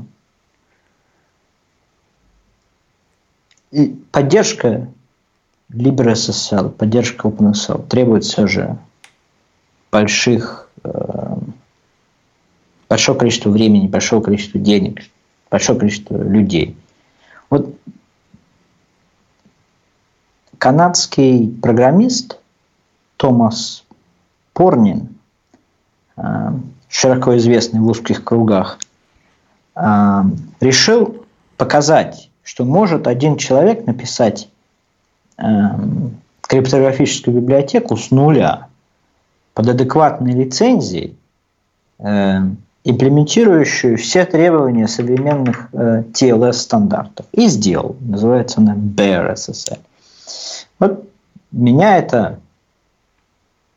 И более того, он э, не то, что просто написал все на C, у него для каждого алгоритма три или четыре реализации существуют, включая вот э, SIMD реализации и так далее. И меня, меня лично это очень сильно как бы я считаю, что это, в общем и целом, правильное направление. Проблема в OpenSL LibreSL заключается в том, что написано очень много софта, который использует вот этот вот API – причем API ужасный. API никогда не был толком документирован. Чтобы написать что-то на LibreSSL, э, ну, на OpenSSL всегда приходилось э, читать исходный код. Я считаю, что это вообще ужасная ситуация. И они довели это до, до, до какой-то до ручки. Вот. Слушай, ну вот э, часто, а, часто как бы, на, вот смотри, сам ты говоришь, да, что ведь э, вот, действительно да, очень, да, да. очень много софта уже завязано на это, на этот API, да, вот как теперь выйти из этой ситуации? Да никак, я, я считаю, что никак. Не пишите новый софт с использованием вот этих вот э, старых API. Например, э, а что же нам делать, да? А делать вот что, например, использовать э, libTLS. Везде разработчики с самого начала э, указали на проблему с API и начали э, про, субпроект LibreSSL, который называется libTLS. Это маленькая библиотека э, оберток. То есть она предоставляет свой API, который, который оборачивает LibreSSL в какие-то а, понятные простому смертному а, функции, да, mm-hmm. структуры данных. А вот. А, используйте а, модули, которые популярные модули для своего языка программирования, которые поддерживаются а, комьюнити, да, то есть те, которые, которые как бы если, допустим, есть какое-то изменение, если есть какое-то что, что-то, что-то меняется, что-то э, э, перестает быть безопасным э, в OpenSSL или в LibreSSL. Э, эти проекты всегда пытаются следовать этим изменениям, да, сохраняя, ну, по, большой, по большому счету, э, существующие API для своих пользователей. Поэтому не пишите свои модули. Вот и все. Э, используйте готовые. Хотя я, конечно, могу представить себе, что в каких-то э, ситуациях готовые модули э, ужасного качества. Но это уже дело, так сказать, комьюнити того, того языка программирования, той среды исполнения, которой вы занимаетесь. Вот. Эм, используйте альтернативные библиотеки. Возможно, BearSSL – это слишком альтернативно, слишком ново, непроверено и так далее и тому подобное, не, не саппортит ГОСТ и так далее. Э, или для американцев не саппортит, там, не, не является FIPS сертифицированной библиотекой и так далее. Но LibreSSL тоже не является FIPS сертифицированной библиотекой. Есть другие альтернативные реализации криптографических. Например, эм, вообще говоря, частью OpenSSL и LibreSSL, как следствие, являются, э, они разделены на, на, два, на две библиотеки, LibCrypto и LibSSL. LibSSL имплементирует, э, ну, вот имплементировал SSL протокол, сейчас имплементирует TLS протокол. Ну, понятно, да. да. Угу. Э, там много всякого всего, там у, у, эти самые для работы с сертификатами и так далее, и так далее, и так далее, и так далее. LibCrypto а, имплементирует исключительно криптографический алгоритм. То есть, если вам нужны, нужна библиотека для работы с криптографическими алгоритмами, возможно, какие-то альтернативные библиотеки современные, например, а, портабельная упаковка а, Накла Бернштейна – или как они его называют, э, соль, потому что натрий хлор, да? Ну да. Э, есть такой лип содиум э, проект, который да, да, слышал. пакует, пакует эту криптографическую библиотеку э, Э, пакует вот в такой портабельный человеческий проект, человеческую такую э, такой пакетч, как бы, который можно уже дальше использовать, потому что накл, накла, э, по-моему, API похуже, чем у Lipsody, но неважно. В общем, существуют альтернативные криптографические библиотеки и так далее. Если вам нужно исключительно работать с криптографией, попробуйте э, посмотреть на альтернативные реализации.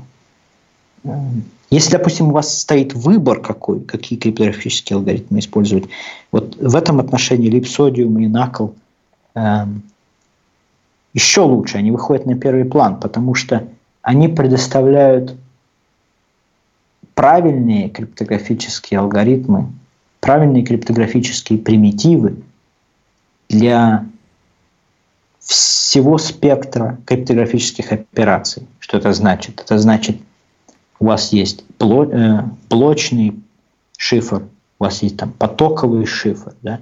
у вас есть MAC э, поли 1305, например. А у вас есть система для обмена э, ключами, например, Curve э, 25519, который можно использовать например, для Диффи Хелмана и так далее.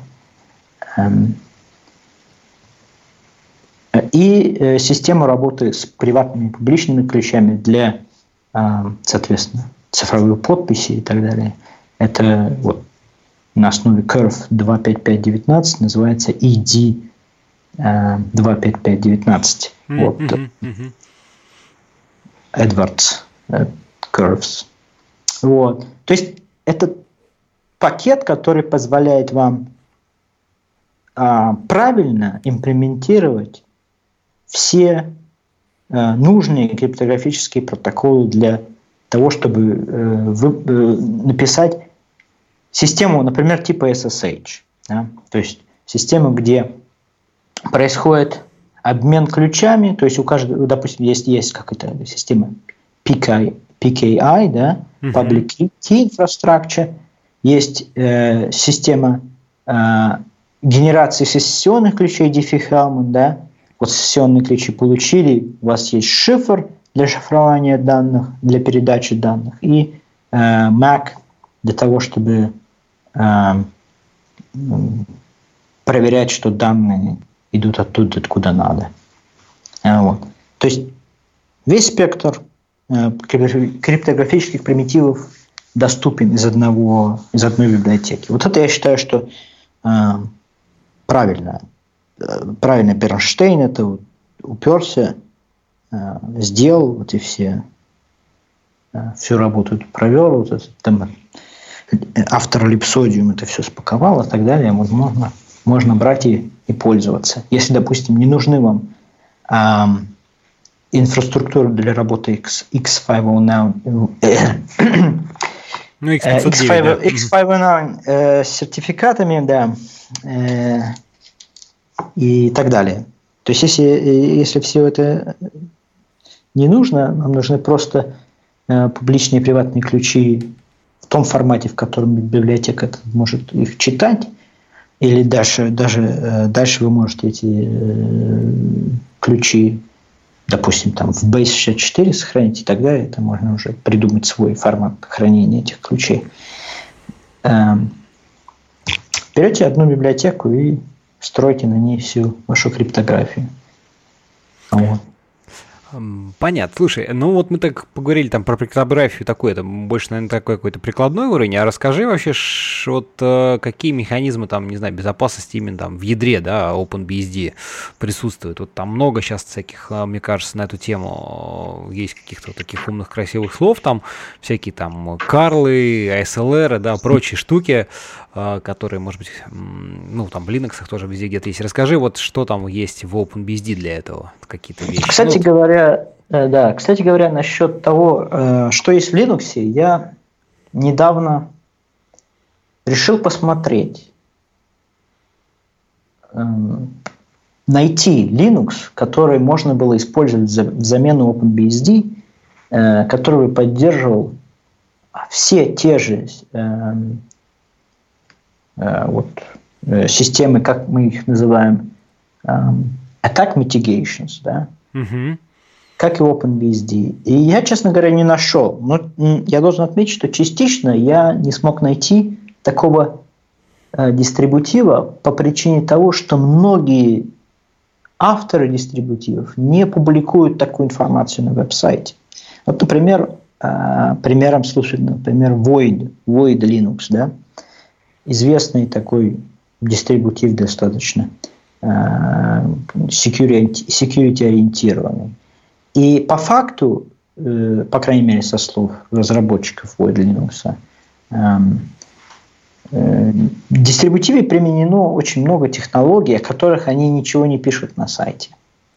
Так что я вот должен отметить, что зря не пишете. Зря. Например, security раздел Void Linux на сайте фактически пустой. Он там, они пишут, что да, они используют LibreSSL. Да, они, допустим, э, опционально можно использовать Void Linux э, с э, Musel, это альтернативная libc реализация. Ну да, маленькая такая очень. Ну, она я не знаю, насколько она маленькая, но вообще да, она использовалась для embedded Linux, это правда. Но тот код, который к нам приходит из Musel иногда, он выглядит очень классно. Вот там, я так понимаю, что они, э, у них принцип какой-то есть э, в том плане, что они пишут, пытаются писать грамотный и как бы корректный код. Надо отдать должное. Вот. Но, но тем не менее, допустим, э, используются ли Position Independent Executables э, в Void Linux, вы не, не прочтете на их сайте. А, почему? Я, я, я не знаю. Вот. А насчет того, что используется в OpenBSD, в течение, конечно, 20 лет очень много было всего придумано, и я не могу, я не в состоянии рассказать про ну, все.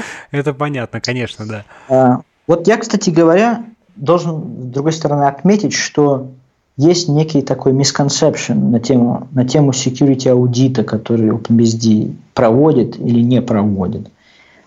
Часто люди, встречаешь на форумах, пишут, что вот там какой-то э, там проект, какой-то там, не знаю, third-party application был включен в состав OpenBSD. Значит, они провели там аудит. Ну, значит, не значит, формально никакого аудита как бы не проводится. То есть, во-первых, у нас очень маленькое количество third-party application, applications, да. Эм, каждый новый э, так, такого рода новый э,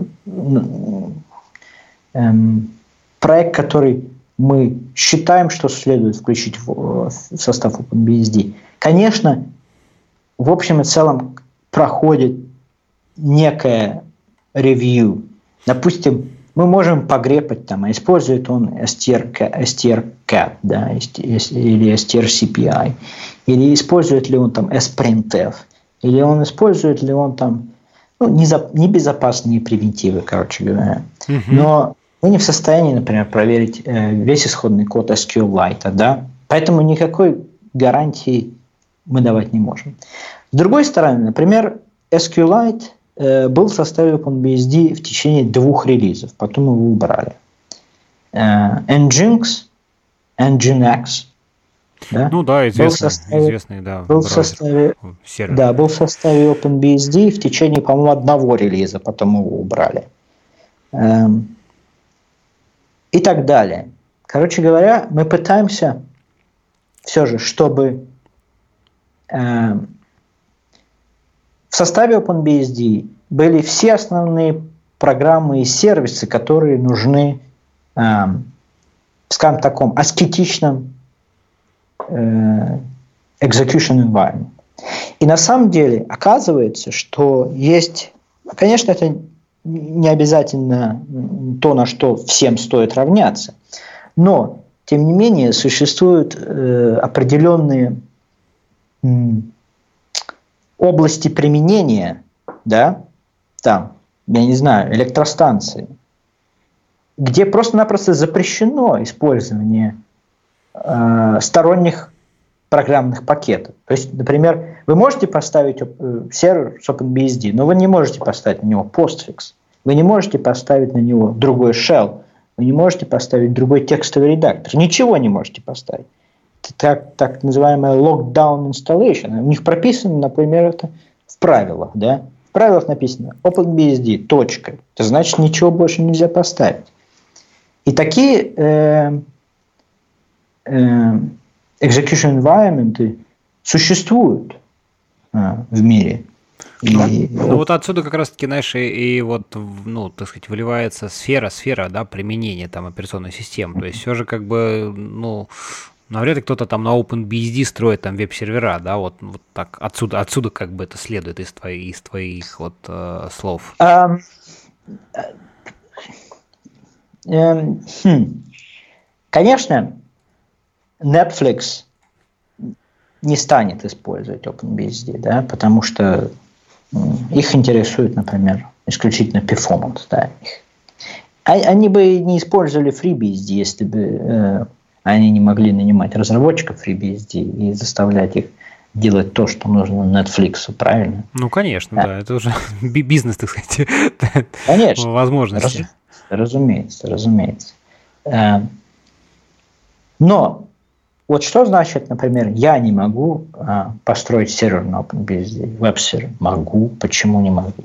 Очень даже могу. И очень даже он будет нормально работать. И люди рануют OpenBSD сервера и а, выживают э, всяческие а, слэш-доты и прочие разные такие э, вещи. Э, Я, конечно, не могу рекомендовать и не стану рекомендовать никому использовать OpenBSD. Там. Не, не буду давать никакие гарантии, там, ничего, потому что с какой стати я это должен делать, да?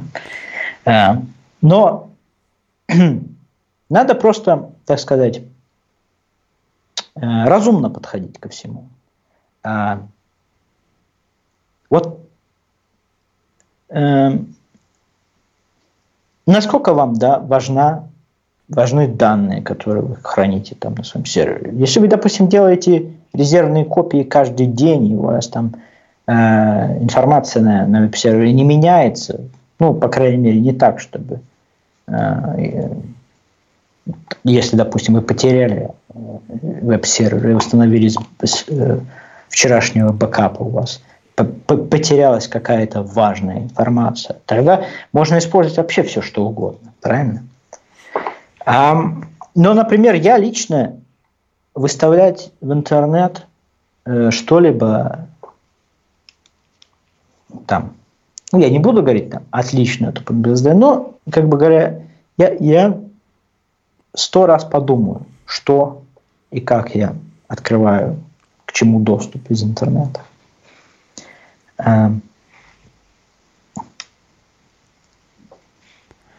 Очень ну, часто, очень часто э, проблемы, связанные с подобными, э, допустим, с, использованием, э, с, с открытием доступа в интернет, э, заключаются просто в том, что э, авторы софта, который э, разговаривает с интернетом, они не неаккуратно подходят к написанию кода, да, они не используют а, тех же практик, которые мы используем. И, допустим, если м- вот такой простой пример, как TCP dump, да, вот я хочу, вот у меня есть сервер, да, я хочу просто запустить TCP dump на, на, на порту, который смотрит в интернет, да, угу. но я не могу TCP dump запустить не будучи рутом. Ну, конечно, я, я думаю, что э, в современных Linux там, с политиками C, Linux и, и так далее, правильно настроенными, может быть, это и не такая большая проблема. Но а, если мы говорим просто о Unix-системе, Ну да, про, просто, в простом виде, да. Угу. А, проблема запуска TCP-дампа состоит, состоит в том, что для, того, для работы TCP-дампу ну, нужны привилегии суперпользователя. А что TCP-дамп делает? А TCP-дамп слушает сетевой трафик, получает копии пакетов, занимается парсингом этих пакетов и выводит их на терминал юзеру.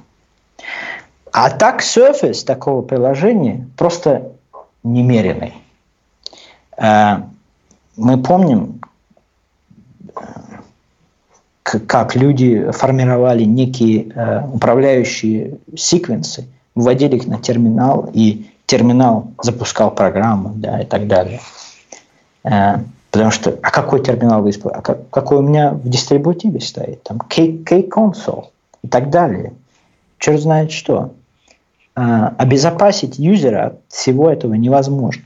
Дальше TCP-дамп, собственно говоря, занимается парсингом. Недавно, буквально вот пару месяцев назад, нашли я боюсь соврать, 100 или 120 уязвимостей в парсинг-коде TCP-дампа практически в один день. Там половина из них это все были zero day, да? Ну, я, я, хорошо, я не буду говорить, что они были zero day, я на самом деле не знаю этого. Но если бы они, допустим, были zero day, это значит, что можно было просто сканировать интернет, отправлять один, там, два пакета на каждый, э, на каждый хост в интернете и получать рута. Вот так. Или там, ну, рута, да, потому что... Ну, понятно, да, конечно. Угу. Так вот, OpenBSD подходит такого рода проблемам вот как. Так вот, э, а, а, а чем, собственно говоря, TCP-dump э, отличается от Apache? Apache раньше, по крайней мере, так, так и работал. Вот он запускается от рута, вот он работает от рута, вот он слушает порт 80. И все, что приходит на порт 80, он пытается парсить. Вот. OpenBSD поступает э, с этим делом следующим образом. Процесс разбивается на несколько. Процесс, который слушает сетевую э, э, сеть, да, имеет минимальное количество привилегий в системе. Например, у него там зажимаются лимиты по там, памяти файлов, дескриптам и так далее. Да? У него ему дропается юзер да? на, какой, на, на а, не, суще, ну, не, не, не существующий, а на некий эфемерный юзер, у которого нет доступа ни к чему в системе. Да? Ну, обычно nobody, Это... который а-ля, а Нельзя, нельзя использовать nobody. Вот, понимаешь, вот, вот это элементарная э, вещь. Нельзя. Почему нельзя? Потому что если у тебя есть пять сервисов, они все пользуют Nobody, это значит, у тебя доступ между ними никак не ограничен. Mm-hmm. Это значит, что у тебя mm-hmm. TCP-дамп сразу же может э, что-нибудь сделать тому юзеру, э, тому процессу, у которого другой Nobody, да, и mm-hmm. так далее. Mm-hmm. Это нужны для каждого, для каждого вот этого привсеп юзера, privilege separated юзера, нужен свой отдельный уникальный UID. Mm-hmm. Да? И, и иногда и GUID тоже, да, в большинстве случаев. Э, потом дальше этот процесс чрутится. То есть он не имеет доступа к системе. Но вот, да, и дальше они общаются по socket P. То есть они общаются через сокет. Э, э, принимающий процесс делает там, парсинг этого пакета. Если он валится, то ну и валится, ну ничего не происходит, да. Uh-huh. А когда он там распарсил или так далее, он отсылает или там парсинг происходит еще в третьем процессе, неважно. Важно то, что а, каждая стадия делает минимальное количество действий, да, а, и отсылает Э, дальне, э, работу, э, отсылает данные для дальнейшей обработки другому процессу и так далее. И когда эти данные доходят у тебя до терминала, ты уже можешь быть уверен в том, что они не содержат никакого этого самого мусора да? и так далее. Также работает OpenSSH. В, нач... в самом начале жизни OpenSSH все пользовались pre-auth атаками. Pre-auth – это значит pre-authentication. То есть ты соединяешься с портом, ты не дал ему ни своего паблики, ничего. А ты начинаешь какие-то отсылать какие-то пакеты, да? А OpenSSH вынужден это интерпретировать, правильно? Потому что он ждет твоего этого самого. Ну, конечно, да. Угу. И вот они находили, и, по-моему, э, один из, э, одна из вот этих дыр, ремут ремоут-рутов, которые на OpenBSD висят на, на, на фронт-пейдже, а, это вот как раз а, была одна из преаус атак, насколько я помню. Вот. Так что нельзя так делать, нельзя. Нужно, нужно чтобы э, сеть, э, с сетью общался непривилегированный пользователь, непривилегированный процесс. Но дальше проблема заключается вот в чем. Э, допустим, если у меня есть этот процесс, и будем говорить так, что от, атакующий фактически контролирует, э, э, какие данные он отсылает, да, то есть мы, грубо говоря, предположим, что есть какой-то, какая-то уязвимость в процессе, там buffer overflow, например. Ну, то есть он при нормальных обстоятельствах, он просто крашится каждый раз, да. Угу. А что происходит, если мы усложним атаку, если мы начнем использовать более современные средства э, атаки? Например, известную там Return to libc и, или современные ROP-атаки. Начнем находить гаджеты и строить свою программу из вот этого вот маленького этого кусочка. А почему мы так можем делать? Ну, например, потому что мы форкнули процесс, да, а, вот, этого, вот этот непривилегированный процесс, он на самом деле форкнутый от TCP-дампа, да, то есть ему доступен весь код TCP-дампа, весь текстовый сегмент, э, он по-прежнему в памяти, да? Угу. То есть чисто теоретически, если я захвачу управление э, э, этим самым instruction pointer, грубо говоря, да, то я могу исполнять вообще любой код, который есть в этом приложении, любой код, который загружен динамическими библиотеками, да, и так далее. Угу. Я все это могу делать. И на, теперь, конечно, допустим, если я попытаюсь там, получить рута, у меня не, не хватит привилегий, да, но это атака в лоб, да, зачем так делать? Можно, может быть, можно что-то другое сделать, может быть, можно вызвать какую-то функцию, у которой есть какая-то проблема. Допустим, есть функция, вот написано, да, в ядре, системный вызов, да, а в системном вызове в ядре есть какая-то уязвимость. Но TCP-дамп эту функцию, эту, этот системный вызов не вызывает. То есть такого кода в ну, на, на, напрямую не вызывает. Угу. Но мы можем сконструировать, от, атакующий может сконструировать вызов этого системного вызова, даже если процесс его не вызывает. Вот так. Э, и, и дальше он может проэксплуатировать э, э, ядро также этот процесс может открыть сокет, слушающий сокет. Там, допустим, если, если э, мы не можем по какой-то причине использовать старый сокет, или, допустим, ситуация меняется, там, допустим, э, это, это не, не интернет-соединение, а где-то э, за фаерволом и так далее. Может быть, нам нужно, чтобы соединение было установлено с той стороны, да? То есть нам нужен, нужно вызвать connect с той стороны каким-то образом. Например, Такое тоже можно сделать. Почему? А потому что этот процесс э, TCP-дампа никак не ограничен в функциональности. Правильно? Там просто нет такого кода в бинарике, как он такого не делает. Да, но в LibC такой код есть. Connect же есть в LibC, правильно? Поэтому э, можно э, сделать так, что у тебя и Connect вызовется, а потом проэксплуатируется баг в ядре в абсолютно каком-то левом вызове, да, и ты получаешь рута, ты получаешь back-channel, да, бэк, э, фактически backdoor да, в систему. Ну да, да. Угу. Вот и все. Эм, чтобы ограничить подобного рода деятельность, используются вот политики всякого разного свойства. Э, например, вот в Linux используется такая система, как seccomp. Да? Как работает? Ну, я не буду говорить о, о оригинальном компе, я не очень много о нем знаю. Э, есть такое, есть такое дополнение, дополнение SecComp, называется SecComp BPF. Что это такое?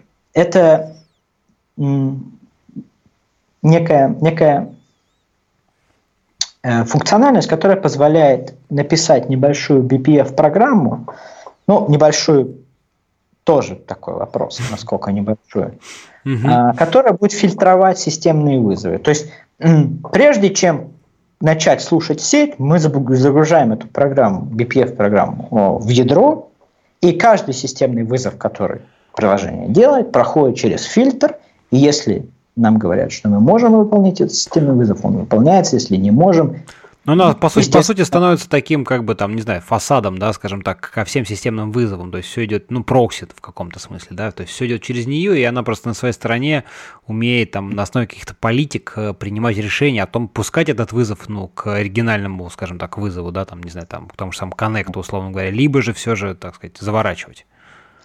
Проблема в том, что э, добавление вот такой SECOM BPF функциональности в чистом виде в программу – это занятие не для, не для слабонервных. А, вы можете спросить любого человека, который это делал, он вам расскажет, что он об этом думает. Ага. А, OpenBSD поступ, решила... Поступ... Вот в этом большое отличие OpenBSD подхода и подхода, допустим, Linux. Подход Linux – это у нас 100 э, миллионов пользователей. Каждый, 100, э, каждый из 100 миллионов пользователей хочет делать какую-то определенную вещь по-своему. Мы должны дать им некий generic интерфейс, и они дальше уже сами разберутся, что они там хотят делать. Похвально, но э, пагубно. OpenBSD, у OpenBSD нету 100 миллионов пользователей.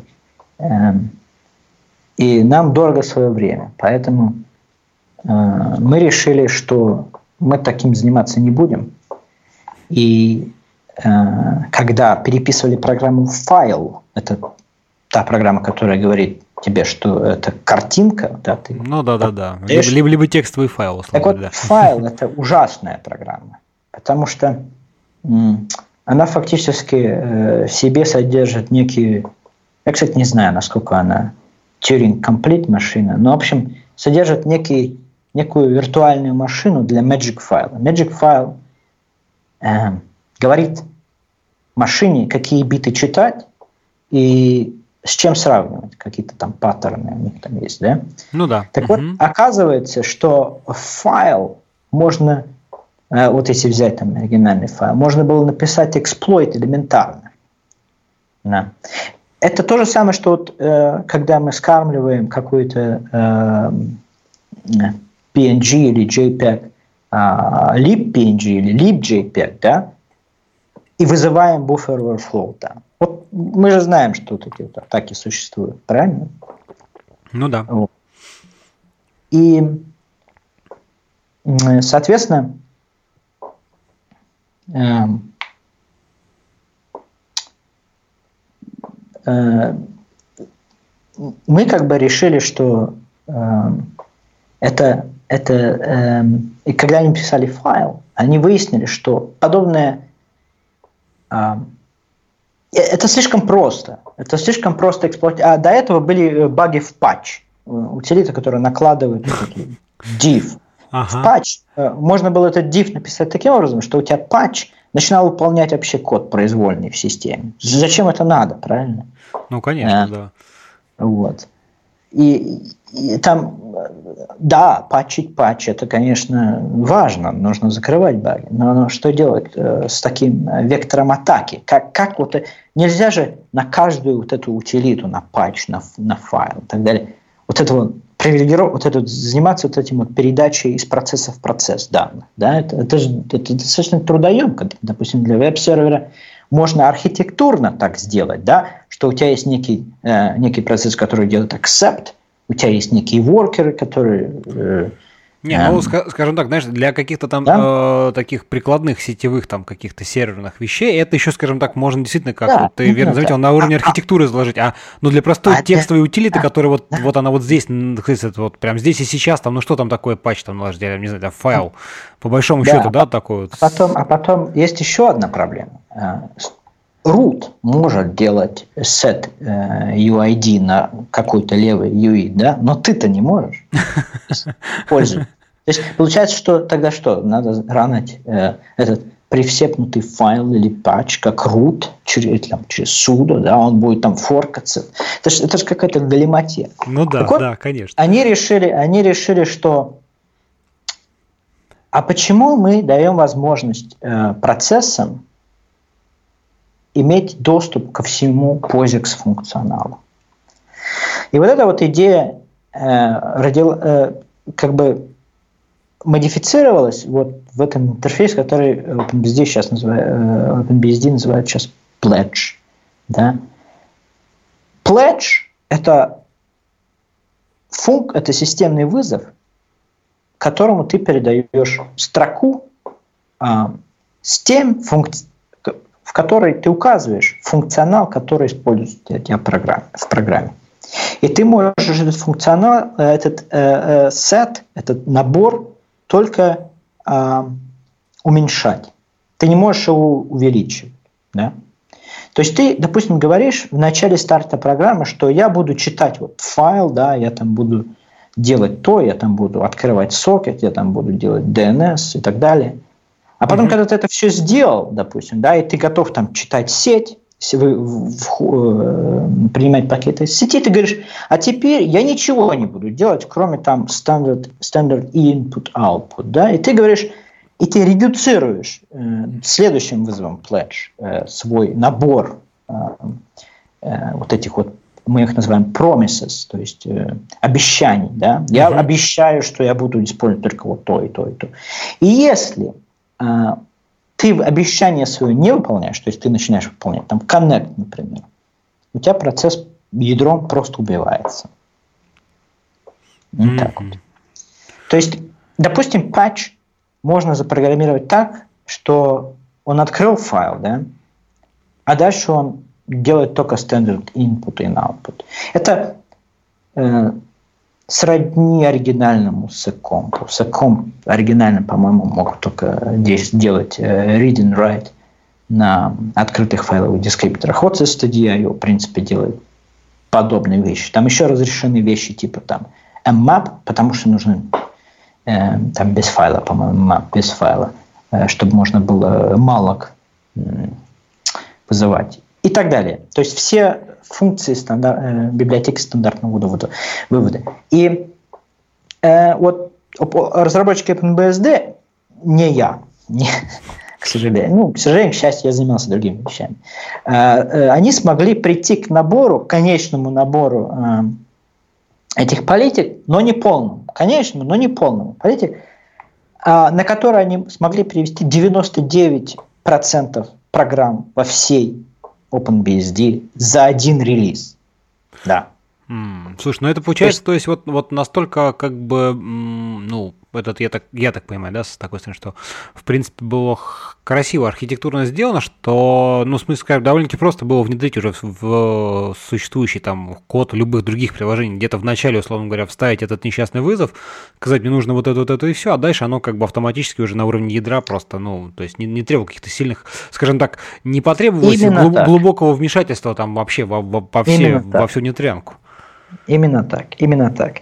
Э, конечно, э, девелоперы OpenBSD, они э, пытаются сделать все как лучше, да, поэтому в очень многих случаях они, скажем так, сделали добавочный шаг, то есть они выяснили, что вот эта программа, она написана таким образом, что у нее нет фазы инициализации. Она делает все по ходу, да. Mm-hmm. Вот это как бы в современном OpenBSD стало антипаттерном. Да? И такого рода программы просто э, изменили слегка.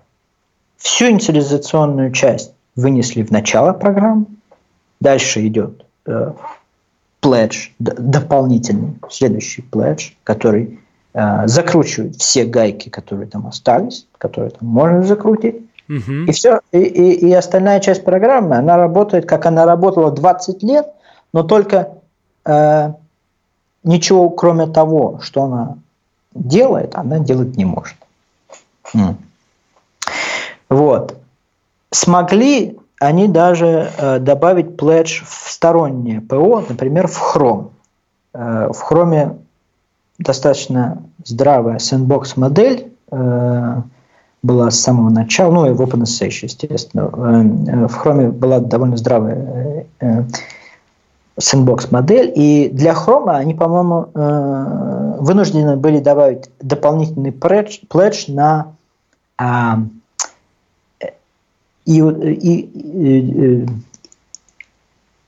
IOCTL вызовы для устройства Э, для графической карты, для того, чтобы эм, а, акселерированный э, графический вывод работал. Да? Угу. Единственное, единственное, что им нужно было добавить, ну, может быть, еще по мелочам, но это как бы вот новый пледж они добавили такой. То есть даже Chrome можно, э, ну, даже, понятное дело, что он был разработан э, с нацелом на, на sandboxing с самого начала, но Pledge, в принципе, подходит и для таких вещей. Конечно, например, невозможно, э, ну, не, не то, что невозможно, но очень сложно использовать Pledge в приложениях типа Firefox, где э, не, не используются не, не э, э, общающиеся процессы, а общающиеся треды, да? Э, потому что Pledge – это эм, пледж относится ко всему процессу, а не только к, к текущему потоку. Да? Uh-huh, uh-huh. Поэтому Firefox, например, не имеет пледжа э, в OpenBSD. Но а Firefox Quantum, да, новый, да, это новый 50, 57 а, вроде как э, они что-то там сделали, теперь э, он многопроцессный, да, Э, вдобавок к тому, что он еще и многотредовый. Ну, так Chrome тоже многотредовый. Но если функционал логически разделен в программе, то добавить подобного рода sandboxing очень-очень просто. Вот. Эм, о чем еще стоит поговорить? Э, о всяких ASLR. Ну да, вот ты так уже интересно рассказал про, про Pledge. Вот расскажи еще, какие там штуки такие есть. Да, SLR ну, и там эм, Карлы и подоб, там подобные вещи. С, ну это как бы все одно и то же. Да, все эм, примерно про одно. Надо, надо вот всем интересующимся эм, технологией Address Space Layout Randomization, то есть эм, э, построение эм, э, адресного пространства процесса случайным образом, такой вот перевод на русский язык, э, такими технологиями я предлагаю почитать эм, в достаточном количестве э, посты, имейлы и так далее а, проекта GRSEC, э, проекта PAX, которые фактически придумали всю эту э, штуку и первыми ее реализовали и выступают, например, против так называемый э, kernel ASLR. И в OpenBSD kernel ASLR пока еще, по крайней мере, нету. И, в общем, я считаю, я считаю, мое личное мнение, что идеологически правильно, потому что что такое ASLR? Э, концептуально. Это когда вы запускаете, каждый раз вы запускаете процесс, э, части процесса, будь то память, которую вы получаете из малока, будь то функция, которую вы вызываете, будь то м, начальный э, стартовый адрес программы, да, в зависимости от э, применяемой технологии, изменяет свое положение в адресном пространстве. Да, мы помним, что у нас есть виртуальная память, у нас есть физическая память. Э, виртуальной памяти у нас очень много, да, угу. целых 48 бит или что-то в этом духе.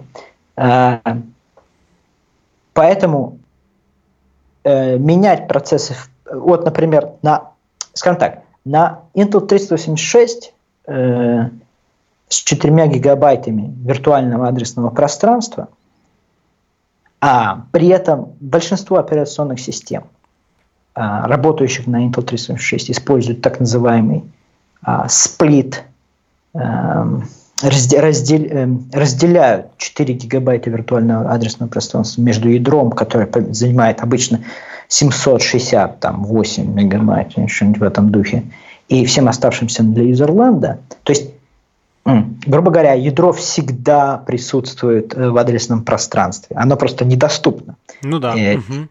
Вот. И дел, сделано это исключительно из цели э, э, хотел сказать безопасности, э, сделано это исключительно из целей э, перформанса, э, производительности, потому что переключать эм, page table достаточно, достаточно вернее, вернее, да, полностью переключать адресные пространства и менять все page table достаточно трудоемко, поэтому делается так на этих архитектурах, на Intel 36 и на AMD64, что Э, page table kernel, они всегда вмаплены, они просто недоступны э, из userland. Поэтому, когда вызывается системный вызов, все, что нужно, это э, поменять э, э, самые угу. привилегии, привилегии поменять, и все. Не надо ничего менять, с, э, с, ничего с CR3 делать, с адресным пространством, ничего не надо делать. Потому что kernel во всех процессах э, присутствует. Так вот, эм, в 386 э, на 386 э, на 32-битном Intel эм, виртуального адресного пространства не так много. 3 гигабайта там, да, с копейками. Там mm-hmm. еще PCI, PCI отъедает какое, какое-то количество памяти. Там еще внизу там подъедает ISA и так далее, и прочее разное дореволюционная хрень. Вот. И остается не так много. А что значит остается не так много? Это значит, что у вас вариантов плейсмента не так много. Вариантов плейсмента не так много, это значит, у вас а, не так много вот этих вот бит, а там еще есть понятие alignment, да, там ну, некоторые вещи нельзя э, ставить, там, допустим, не, на, не, на, не выровнены на 4 килобайтную границу и так далее. То есть битов, которые меняются, да, становится не так много на не 36. А на MD64, на, э, вообще на любой 64-битной архитектуре с достаточным количеством виртуального а, пространства, а, вот этих вот бит очень много. Да? И нужно, mm-hmm. как бы, нужно как бы их использовать. Поэтому ASLR приобретает какой-то смысл. Потому что э, угадать там 3, 4, 5 бит, ну, я грубо говорю, да. Ну, понятно, да, на маленьких. Достаточно, достаточно просто, а угадать там 48 бит не так-то. А вот. Поэтому идея заключается вот в чем. Что каждый раз вы запускаете программу, и каждый раз у вас все вот эти вот вещи в программе, они меняют свое положение. Но все работает из-за того, что у вас работает а, динамический runtime линкер, да, который знает положение объектов и а, специальным, специальным образом апдейтит вашу, а, есть такие таблицы, а, год, PLT, там, для того, чтобы вызов из кода программы, функции библиотеки проходил через эту таблицу. Ну, просто, таблица... просто, да, табличка маппинга, условно говоря, поинтер да, да, да, да, вызова системного на то, где реальный адрес сейчас он, он есть, условно говоря. Нужно эти таблицы тоже защищать определенным образом. В OpenBSD э, существуют технологии защиты этих э, таблиц. Это отдельное целое э, э, направление э,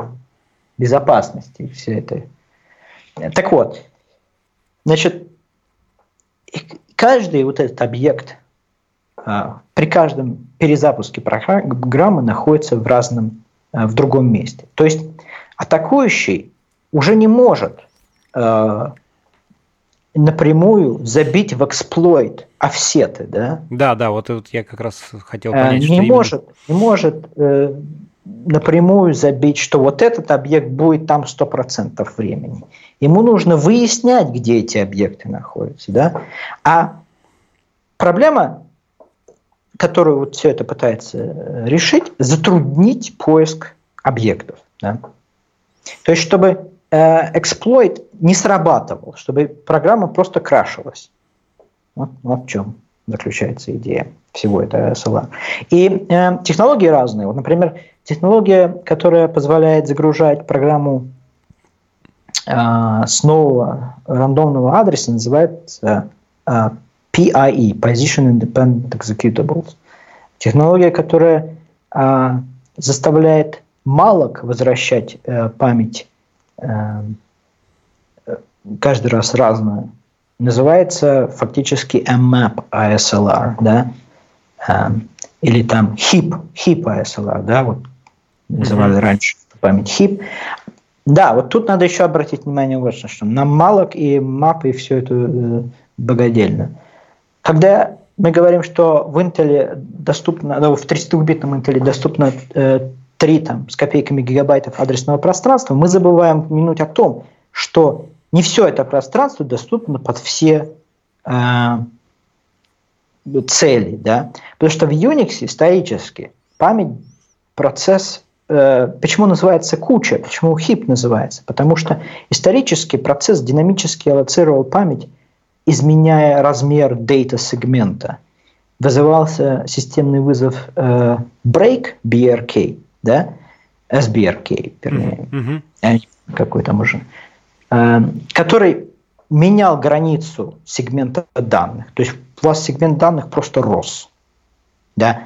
И поэтому были технологии в, э, в Малаке, чтобы э, при, когда free делается, эти э, все части, они собирались в некую упорядоченную такую картину. Ну, такая нек- можно было... в некотором смысле дефрагментация такая. Деф... Именно, именно так, именно так. Были такие дефрагментаторы и так далее. Вот это вот все, это все, слава богу, ушло, потому что все малоки перешли на mapped, на anonymous memory. Но проблема заключается вот в чем. если использую, если у тебя есть Unix, в котором поддерживается BRK и поддерживается map, map не может выделять память из а, близко к вот этому data сегменту, правильно? Потому что иначе ты можешь выделить страницу ну или там какой-то кусок памяти, который э, ну, залезет, может залезть. Который, или... который при последующем BRK будет э, перезаписан, да, и так далее. Может, вызв, можно вызвать всякие разные нештатные ситуации и так далее. Поэтому а для BRK отводится все меньше и меньше. С годами это э, количество памяти, отводимое для BRK, все уменьшается и уменьшается, но оно все равно не нулевое. Поэтому какое-то количество, там, 100-200 мегабайт у вас адресного пространства просто-напросто э, съедается. Вот, например, Perl. Э, у Perl была до какой-то времени они настаивали на использовании своей реализации малого, которая делала BRK. Да? То есть фактически, а, что это значит? Что это, это значит, что они просто память забирали из системы, ну, а отдавать можно и не отдавать. Уже дальше а, э, как-то менеджить ее самим. Вот. То есть Э, все равно размер не нулевые. Это все а, отъедает, память это отъедает. Естественно, никакой рандомизации с BRK не, просто невозможно делать. Это надо рандомизацию делать на уровне малок, а потом там получается так, что ты можешь рандомизировать только вот эти, под этим дейта-сегментом. Да? То есть количество битов э, рандомных становится э, вообще мизерное количество. И это все теряет всякий смысл. Поэтому mm-hmm. Э, одни из OpenBSD, одни из первых перешли на э, Malloc, который использовал э, анонимную память, выдаваемую map для, для и, и сделали так, что map возвращал рандомное случайное значение. Ну, по, понятное дело, в пределах каких-то вот. Что еще надо сказать про... А, Карл. Карл, значит, ну, в ядре ситуация примерно такая же, за очень э, большим исключением. Ядро не перезапускается. Каждый раз, когда вы запускаете, запускаете процесс, или у вас... А, кстати говоря, нужно еще упомянуть вот что. Если есть, э, допустим, у нас система с ASLR, э, э, там, с PIE и там MAP, ASLR и так далее. У меня есть веб-сервер, который форкается, да, то есть у него модель а, менеджмента э, этих самых э, соединений, это префорк, да. Угу.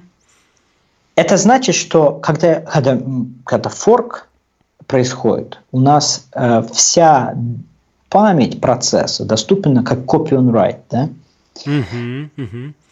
Но это значит, что она находится в тех же самых а, локейшенах, правильно? В том же месте, да, до момента первого изменения, есть, естественно. Угу. А в чем тогда, а в чем тогда смысл ASLR, если я могу крэшить вот этого воркера миллион раз? И, и каждый раз все равно память раз... будет одна и та же, да. Именно так.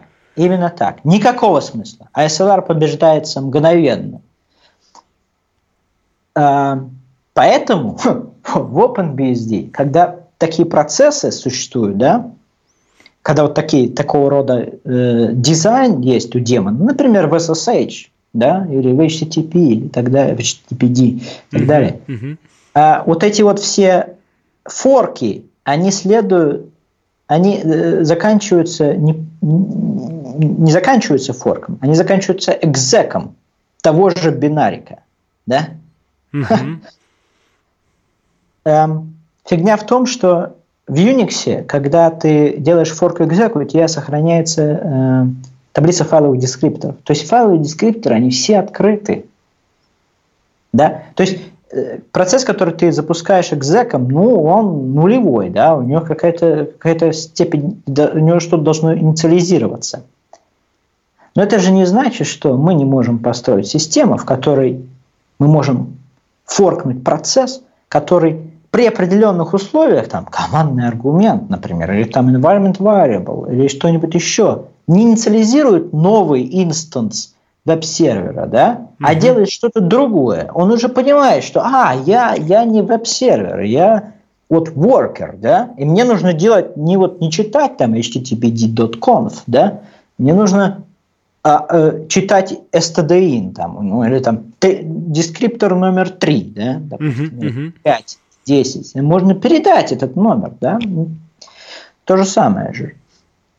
Так вот, так оно и работает в OpenBSD, когда э, форк заканчивается экзеком, и новый процесс запускается с абсолютно новым другим адресным пространством.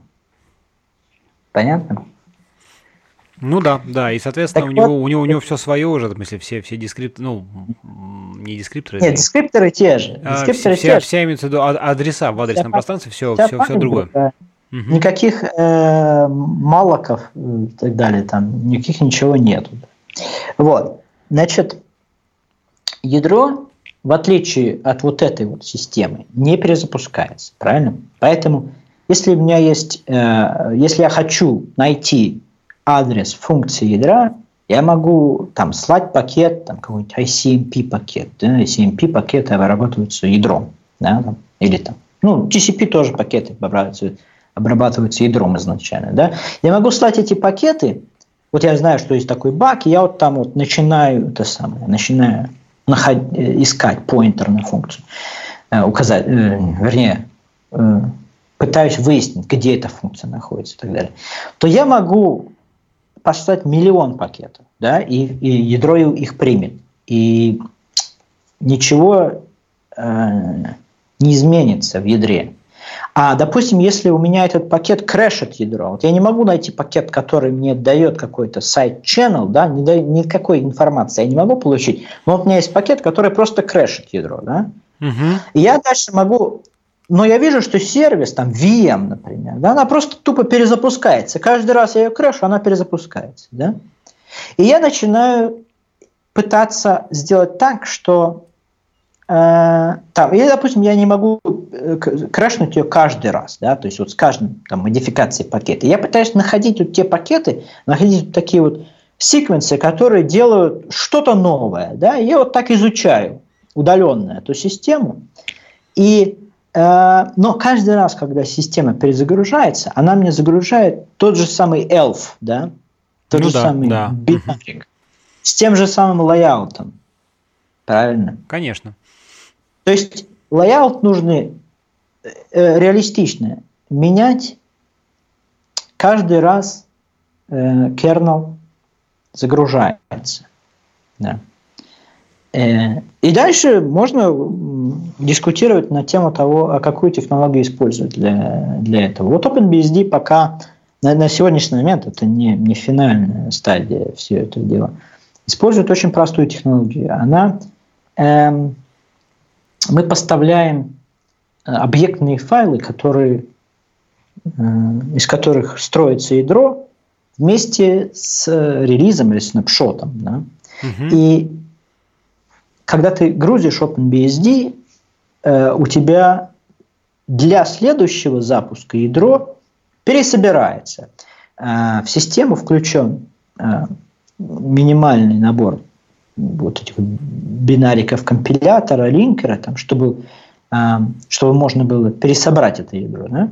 И вот каждый раз после того, как ты, э, система загружается, она тебе перелинковывает ядро на, э, на новое, что при следующей перезагрузке у тебя загрузится уже не старое ядро со старым лайаутом, а новое с новым лайаутом. Угу. Вот и весь вот и весь Карл. Больше, больше там ничего нету.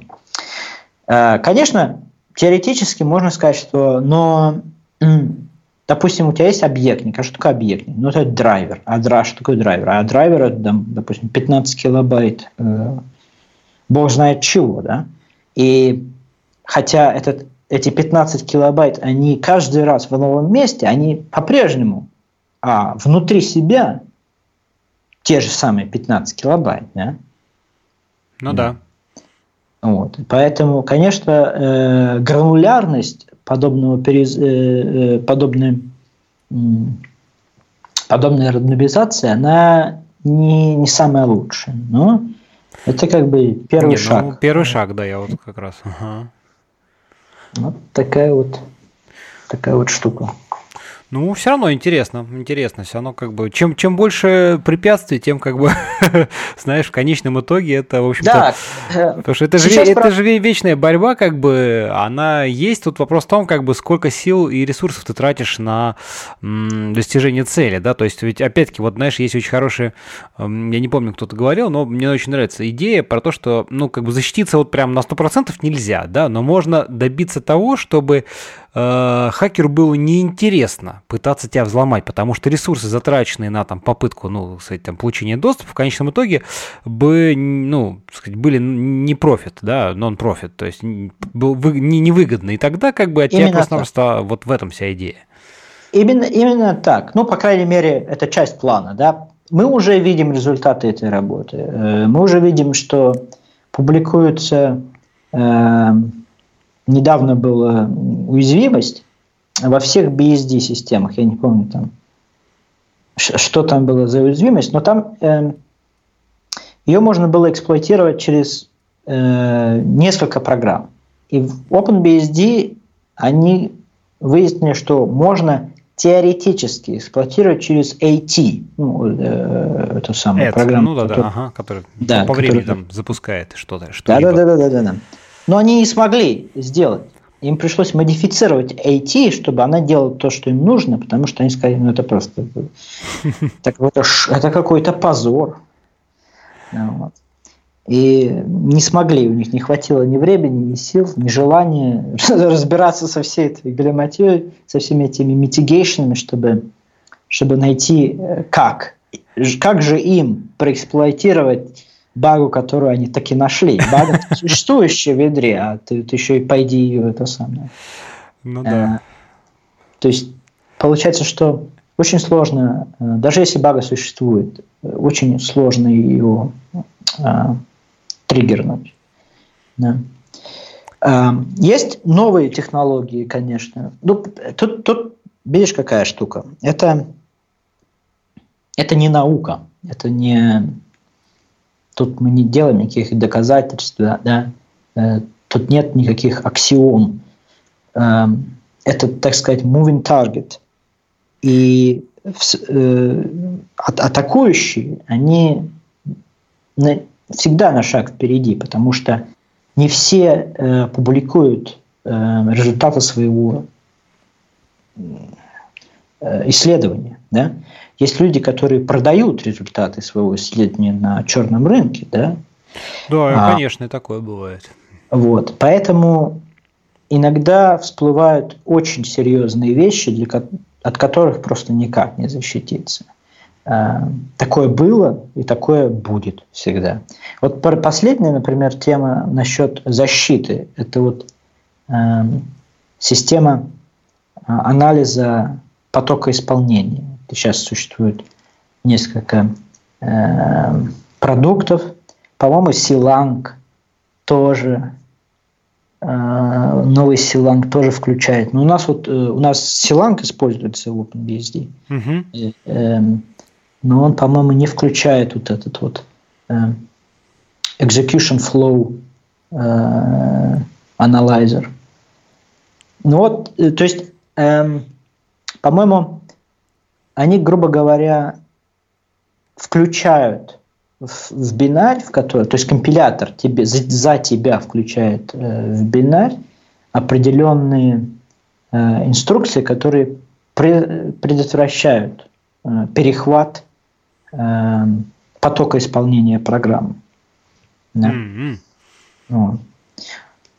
Но э, вообще компиляторные всякие исхищрения э, это тоже отдельная отдельная история, там, начиная там, со всяких э, э, stack canaries, которые предотвращают тупые э, stack overflow, которых, например, сейчас практически никто не делает, потому что все э, Linux и все BSD собираются с, со stack протекторами. Э, потом э, недавно, например, в OpenBSD был закомичен фикс, который изменил порядок э, аллокации э, регистра э, base pointer, такой есть регистр, RBP, EBP. И мы просто изменили частоту использования этого регистра, подвинув его в конец туда, чтобы аллокатор регистров в компиляторе пытался использовать что-то другое, а не, а не RBP. Потому что RBP используется как pointer, как mm-hmm. э, указывающий на, на стек. Да? И используется очень активно в атаках вот, Э, типа ROP, Return Oriented Programming. Поэтому чем, чем меньше у тебя есть инструкций, которые э, оперируют регистром RBP, тем на самом деле снижается возможность построения, эффективного построения гаджетов. Да? Mm-hmm. То есть понятно, что никуда не девается. То есть гаджеты все равно можно строить, но становится гораздо-гораздо сложнее это делать. Вот. Вот. Такие вещи. Ну, Но, э, угу. да, давай. Это, это все то, чем я как бы не занимаюсь. Ну, тем не менее, ты знаешь, все равно, я думаю, большему, как мне кажется, ну, пусть я буду неправ, э, кругу, так сказать, наших слушателей, я думаю, это будет все так э, полезно. Не, не, да, не сильно близко, скажем так, и да, интересно да. будет что-то узнать. Потому что, как минимум, для вот, меня это все э... так очень, очень, очень это не, не про меня. Кстати, широкому кругу э, слушателей полезно будет, э, возможно, узнать, что э, вот стоит вопрос у каждого программиста э, часто. Мне нужно мне нужно получить э, случайные данные, да, то есть мне нужен э, генератор случайных данных. И мне нужно так, что я, э, мне, мне, нужен, мне нужен хороший генератор случайных данных, таких данных, которые я не могу, э, э, знаешь, пойти, пойдя в Google, выяснить, если у меня есть вот такая, такое, так, э, так, такая последовательность ну, что называется, байт, наста- байт, наста- настоящие случайные, да, настоящие такие. Ну, настоящих таких случайных, наверное, не бывает. Но, ну, максимально а, приближенных к этому. Максимально да. приближенных, да, именно так. И я не могу пойти в Google и узнать, какая будет, какое будет следующее случайное число, да? Так вот, э, стандартным ответом там на Stack Overflow и так далее, по крайней мере, до позапрошлого, я думаю, года, где-то около того, а, допустим, для Unix да, было, ну, вам нужно открыть dev random да, и, чит, и, чит, и читать. Да-да-да-да-да, так. А, вот с этим советом существует, на самом деле, э, этот совет э, не является универсальным. То есть, скажем так, в идеальных условиях, да, действительно, открывай деву рандом и читай, сколько тебе надо. Ну, будем говорить так, читай, сколько ну, да. тебе угу. надо. А, а если я в чруте, то что? Ну, тогда тебе нужно иметь ноду dev юрандом, да? Ну, в твоем да. чруте. Ну да. Угу. А если у меня, вот как я говорил раньше, э, там, Процесс без прав Сот, и без сотни всего. Этих, сотни этих юзеров, да. То есть мне тоже нужно сотню хамов создавать, и сотню девурандомов и так далее и тому подобное. То есть кому это надо, кому заниматься этим. Хорошо, ну, чрот не подходит. Ладно. А как насчет вот так, такой, такой, такой вещи? А что, если у меня заполнена таблица дескрипторов? Вот ты говоришь, открыть деву рандом. Я делаю open, а мне open говорит, нет. Все закончилось, ага. И что я делать должен в этом случае? Да? Хорошо. Ну, допустим, допустим, проблема, да, но мифическая. А теперь реальная проблема. А что, если я атакую твое приложение? Я заставляю твой процесс съедать дескрипторы. И я делаю так, что у тебя приходит девурандом, и у тебя просто нет его, нет свободного дискретного, потому что я своим атакующим процессом у тебя их все ну, как бы отбил, заставил Ну, понятно, тебя... да, да, ты чем-то занял другим, что, когда что, что не кончились. Что ты делаешь? А ты, ты должен читать девурандом. Ну, ты говоришь, ну хорошо, я возра... Э, open возвращает минус один, там я это делаю там error case, я какой-то там делаю error, там туда-сюда, хорошо, ты делаешь error. А предположим, теперь ты используешь Э, используешь lib э, crypto, OpenSSL, да, и ты вызываешь их функцию, э, дай мне без, эти самые, random bytes, да. Проблема в том, что эта функция возвращает тебе случайное число. Она не возвращает ошибку. Там нету в API возможности вернуть ошибку. Что это значит? Это значит, что у тебя есть э, хреново туча софта, извините за выражение, э, в интернете, которая э, открывает дел урандом, да, и не проверяет ошибку, правильно? Потому что а, а, а что делать, если это ошибка? Если Open вернул минус один? Какой, какой fallback? Нет никакого fallback, правильно? Аборт э, библиотеки строятся таким образом, что аборты они не делают, OpenSL не делает аборт. Так что же Ранд bytes из OpenSL тебе вернет, если у тебя нету дескриптора, чтобы открыть деву рандом? Вот хороший вопрос, да? Хороший, хороший. Ну, вот и получаешь ты predictable sequence, да? А дальше атакующий говорит, ага, вот он, вот и все, да, все с тобой понятно. Вот ты и попался. Вот э, оказывается, что проблема вполне себе реальная. Э, проблема вполне себе атакуемая. Более того, она атакуемая извне, потому что каждый accept – это файловый дескриптор, правильно? Uh-huh. Более того, OpenBSD выяснили, э, давно уже выяснили, что софт, который делает accept, да, uh-huh. ну, э, все эти сервисы, написан так, что они не проверяют а, ошибку заполнения таблицы файловых дескрипторов. То есть, а что, а что ты будешь делать, если accept тебе вернул минус один? Ну, ты можешь сказать аборт, ты можешь сказать там exit, ты можешь напечатать что-то, попытаться напечатать. А что если, чтобы тебе попытаться напечатать, ты еще какую-то операцию делаешь, которая каких-то еще ресурсов требует? Ну, вот и понеслась, да?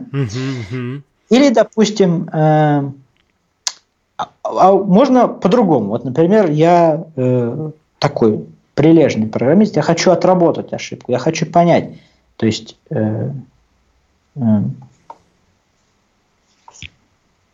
допустим, мне нужно, чтобы у меня был один дескриптор свободный, два дескриптора, неважно, ну, для работы. Вот чтобы отработать ошибку accept, предположим, в моей программе нужно, чтобы у меня были свободные дескрипторы. Как я это могу сделать? тоже вот вопрос, вопрос, который в Unix в принципе не был решен. Такого API не было. Вот везде такой API есть. Ты можешь запросить а, количество э, дескрипторов, а позже они добавили функцию, ты можешь зарезервировать какое-то количество дескрипторов и так далее. Ну, специальным а. методом, который как бы не даст их там не просто, а он именно их, э, ну, скажем так, он Это... их считает в общем у тебя количестве, но не дает там, условно говоря, обычному опену их не отдает. Ну, типа того, да? Как примерно, так? примерно так. Да. Угу. Вот. Э, и, но, в принципе, оказалось, что ни, ни один софт, который там ни в OpenBSD был, ни где-то в другом месте, э, понятия не имел о таких ошибках, не тестил такие ошибки. Он просто там, половина софта ничего не делала или э, вызывала экзит, там, аборт, черт его знает что. Э, было принято решение, что, вообще говоря, надо бы Э, э, что называется, throttling, да, то есть надо бы э, делать так, что accept не, не принимал в течение какого-то количества времени, а потом возобновлял прием, ну, по крайней мере, пытался возобновить прием. Mm-hmm, то есть mm-hmm. В OpenBSD используется для написания сервисов libEvent, и в libEvent элементарно установить callback на такие вещи. Вот, поэтому большинство серверов были пропачены, чтобы вот таких вещей не происходило. А, так, возвращаясь к рандому, то есть вот что делать? Э, нужен был новый метод получения данных. OpenBSD э, был, а, я боюсь соврать, я, я уже не помню, если честно, какой-то хитрый ход конем. Я помню, что во FreeBSD э, был sysctl, то есть можно было вызвать sysctl, то есть системный вызов, э, получить э, случайные данные из ядра через sysctl в обход э, dev random. Да? Угу. В Linux какой-то момент времени тоже был sysctl, но там в Linux, как все подобное, находится в состоянии, состоянии перманентного if-def. Да? То есть там, если if-def включен, то есть у тебя. И в dev выключен, нету CCTL. Поэтому а, прикладные девелоперы вообще не могут э, полагаться на, на то, что, что там в ядре включено или не включено. То есть они полагают всегда там, на какой-то некий базовый функционал. Ага. Большинство имплементаций этот CCTL не, не использовало. И фоллбеком там, в OpenSSL были какие-то, ну, знаешь, левые абсолютно вещи. Там, взять time, timestamp, туда его засунуть. Ну, какие-то такие, в общем, костылики, я понял. Да, да. то есть пит, пит, там туда-сюда. А, вот. И Тео думал, мучил, мучил голову свою, и в итоге решил, что нужен просто-напросто системный вызов, который не может зафейлиться. То есть у него понятия вызов, вернуть ошибку нету да, угу. который возвращает некое количество, они даже поступили радикально, я не знаю на самом деле зачем, но поступили они, в принципе, достаточно радикально. Они сказали, что нужно передавать буфер размером 256 э, байт. И, и только. То есть никаких вариантов нету. И вот 256 байт тебе возвращается. Почему 256 байт? Ну, на самом деле, это достаточно, чтобы э, использовать как seed э, для любого существующего, э, эм, ну, будем говорить прямо, потокового шифра, который используется зачастую как cryptographically strong pseudo-random number generator, да? Uh-huh, uh-huh. Эм, вот так вот они решили вопрос этот. И Тео поговорил с Теодором Цо, это мейнтейнер этого всего дела в Linux, и Тед Цо смог подобную идею а, внести в Linux тоже. Вот в Linux а, в, OpenBSD это называется системный вызов getEntropy, а в Linux там, естественно, они стали э, это самое. Почему 256, почему такие радикальные меры, почему никаких ошибок – и всего этого добавили, да, то есть там get, он называется системный вызов getRandom, у него там э, параметр буфер, размер буфера и еще, по-моему, какой-то флаг, и возвращать он может ошибку, и они это мотивировали тем, что, ну, если вы по позвали getRandom слишком рано, что в ядре нет э, достаточно энтропии в, этом самом в рандом пуле, то мы можем вам вернуть ошибку. Окей. А если вы поставите э, флаг, да, вот я вспомнил, зачем флаг. Есть, есть там один флаг. Э, я хочу дождаться, пока у вас энтропия в ядре появится, и верните мне, пожалуйста, энтропию, а не ошибку. Вот, вот такой флаг. Ага, о как. Окей.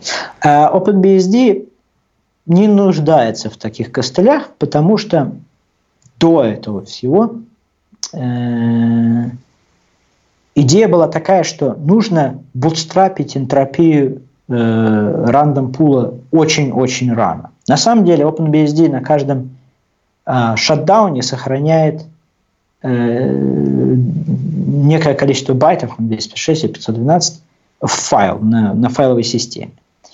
И этот файл раньше читался из RC, etc. RC, то есть init mm-hmm. вызывал RC, RC записывал этот эм, это, эти данные э, э в DevRandom, да, который mm-hmm. э, миксил эти данные в пул. Да, то есть Слушай, каждый кстати, раз... во FreeBSD, кстати, мне кажется, похожая вещь была, потому что я помню, когда ты делаешь шатдаун, там, там writing entropy файл, там, и вот, вот, вот что-то похожее, а, механизм. По-моему, по-моему, первым стал так делать OpenSSH. Что-то мне так кажется. Что-то там с OpenSH связано. SH, по-моему, сохранял какую-то энтропию. Ну, возможно, ладно, да. Угу. В общем, да. Ну, вот это подобная система, да.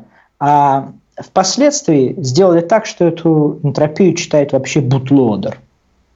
Mm-hmm. То есть бутлодер читает эту энтропию, и bootloader, когда загружает kernel, то есть stage 2 bootloader, а, знает, хм, там сделана специальная elf-секция, то есть в исполняемом файле в slash bsd, да, в kernel, uh-huh. есть специальная секция, которая называется random data, и он ищет эту секцию и пробивает туда эту рандомную фигню, чтобы ядро в самом начале загрузки, да, там, э, с самого начала у нее уже пул э, этих самых случайных э, данных уже проинициализирован, понятно? Ну, логично, логично. По-моему, по-моему, а. простой и такой, ну, там, понятный, скажем так, подход, что ты, у тебя уже все есть, и не надо думать о том, что а если, а вот мы вам вернем, ну, мне кажется, несколько проще. Тем более, что старт-система это вещь, которая может себе позволить выполняться чуть-чуть дольше, чем как бы, то есть это, это не критичная вещь, ну, не критичный вот момент. А, ну, если есть время, можно пару слов сказать о виртуализации, собственно, с чего мы начали.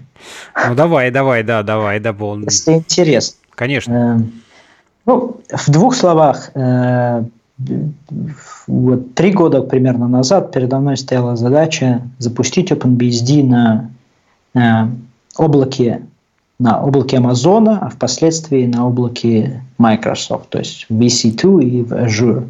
Угу, в Azure. Угу. Соответственно, EC2 работает на Zen, Azure работает на Hyper-V. Да?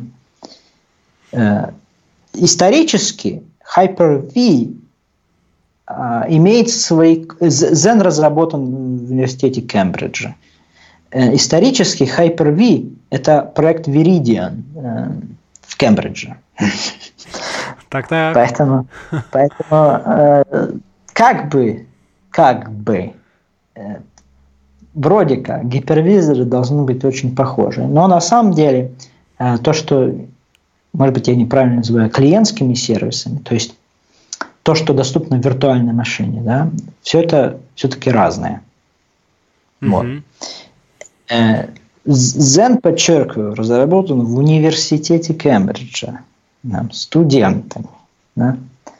Поэтому дизайн там, знаете, такой, что сдать бы курсовую.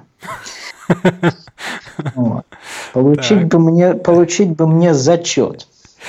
Ага. Ну, я, конечно, утрирую. Я утрирую. Там работа, работа проведена колоссальная, потому что это все же, когда они начинали, это была система, э, использующая исключительно паравиртуализацию, то есть никаких hardware virtualization extensions речи просто и не шло в то время, да. Э, но, тем не менее, они смогли э, много интерфейсов, которые создали в то время, что называется set in stone. Да? То есть сейчас уже их не поменять вообще никак.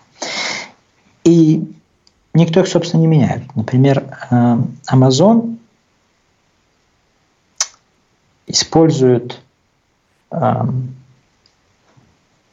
есть такая технология виртуализации э, ввода-вывода, называется Single Root э, IO Virtualization, SRIOV которая позволяет эм, да, дать доступ виртуальной машине к некому, э, некой части функционала железа, да, например, сетевой карты.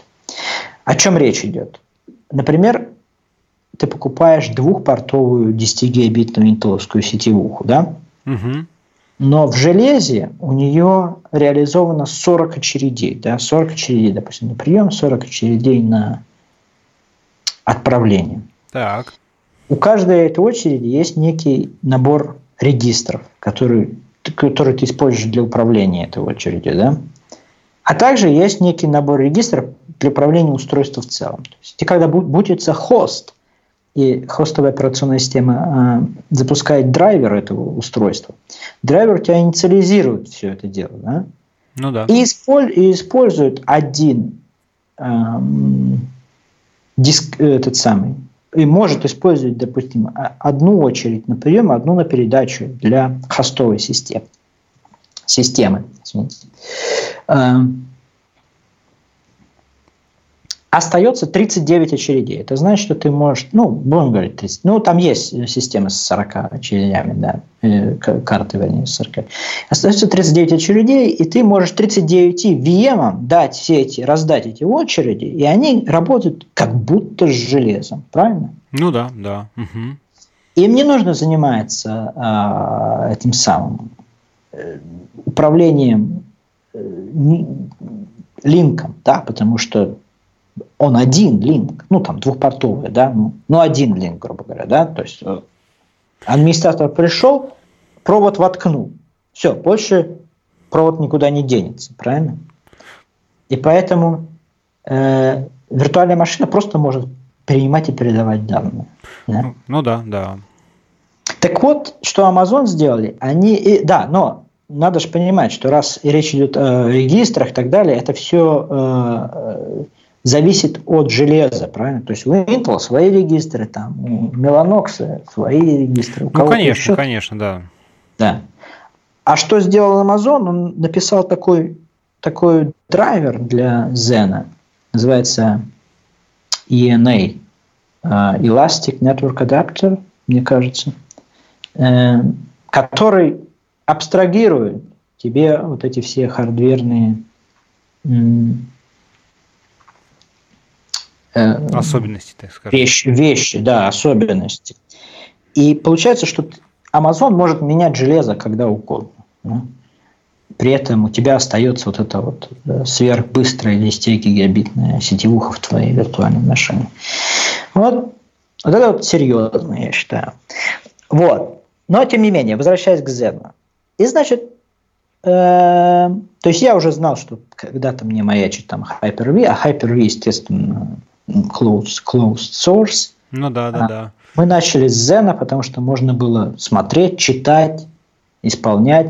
Есть массы, э, э, ну, по крайней мере, имплементация в Linux, имплементация в FreeBSD, имплементация в NetBSD, хотя NetBSD э, она использует паравиртуализацию. Но э, наш, наша, наша цель была написать стек таким образом, чтобы ты брал generic kernel, который ты скачиваешь со снапшота или с релиза, да, запускал на EC2, и ничего не надо делать. Ты просто запускаешь тот же самый generic, который запускаешься на лаптопе, на сервере. Нет, все логично, да? конечно, да, понятно. И надо было сделать так, чтобы вот это все дело прошло э, так сказать, пристальный взгляд комрадов из проекта, правильно?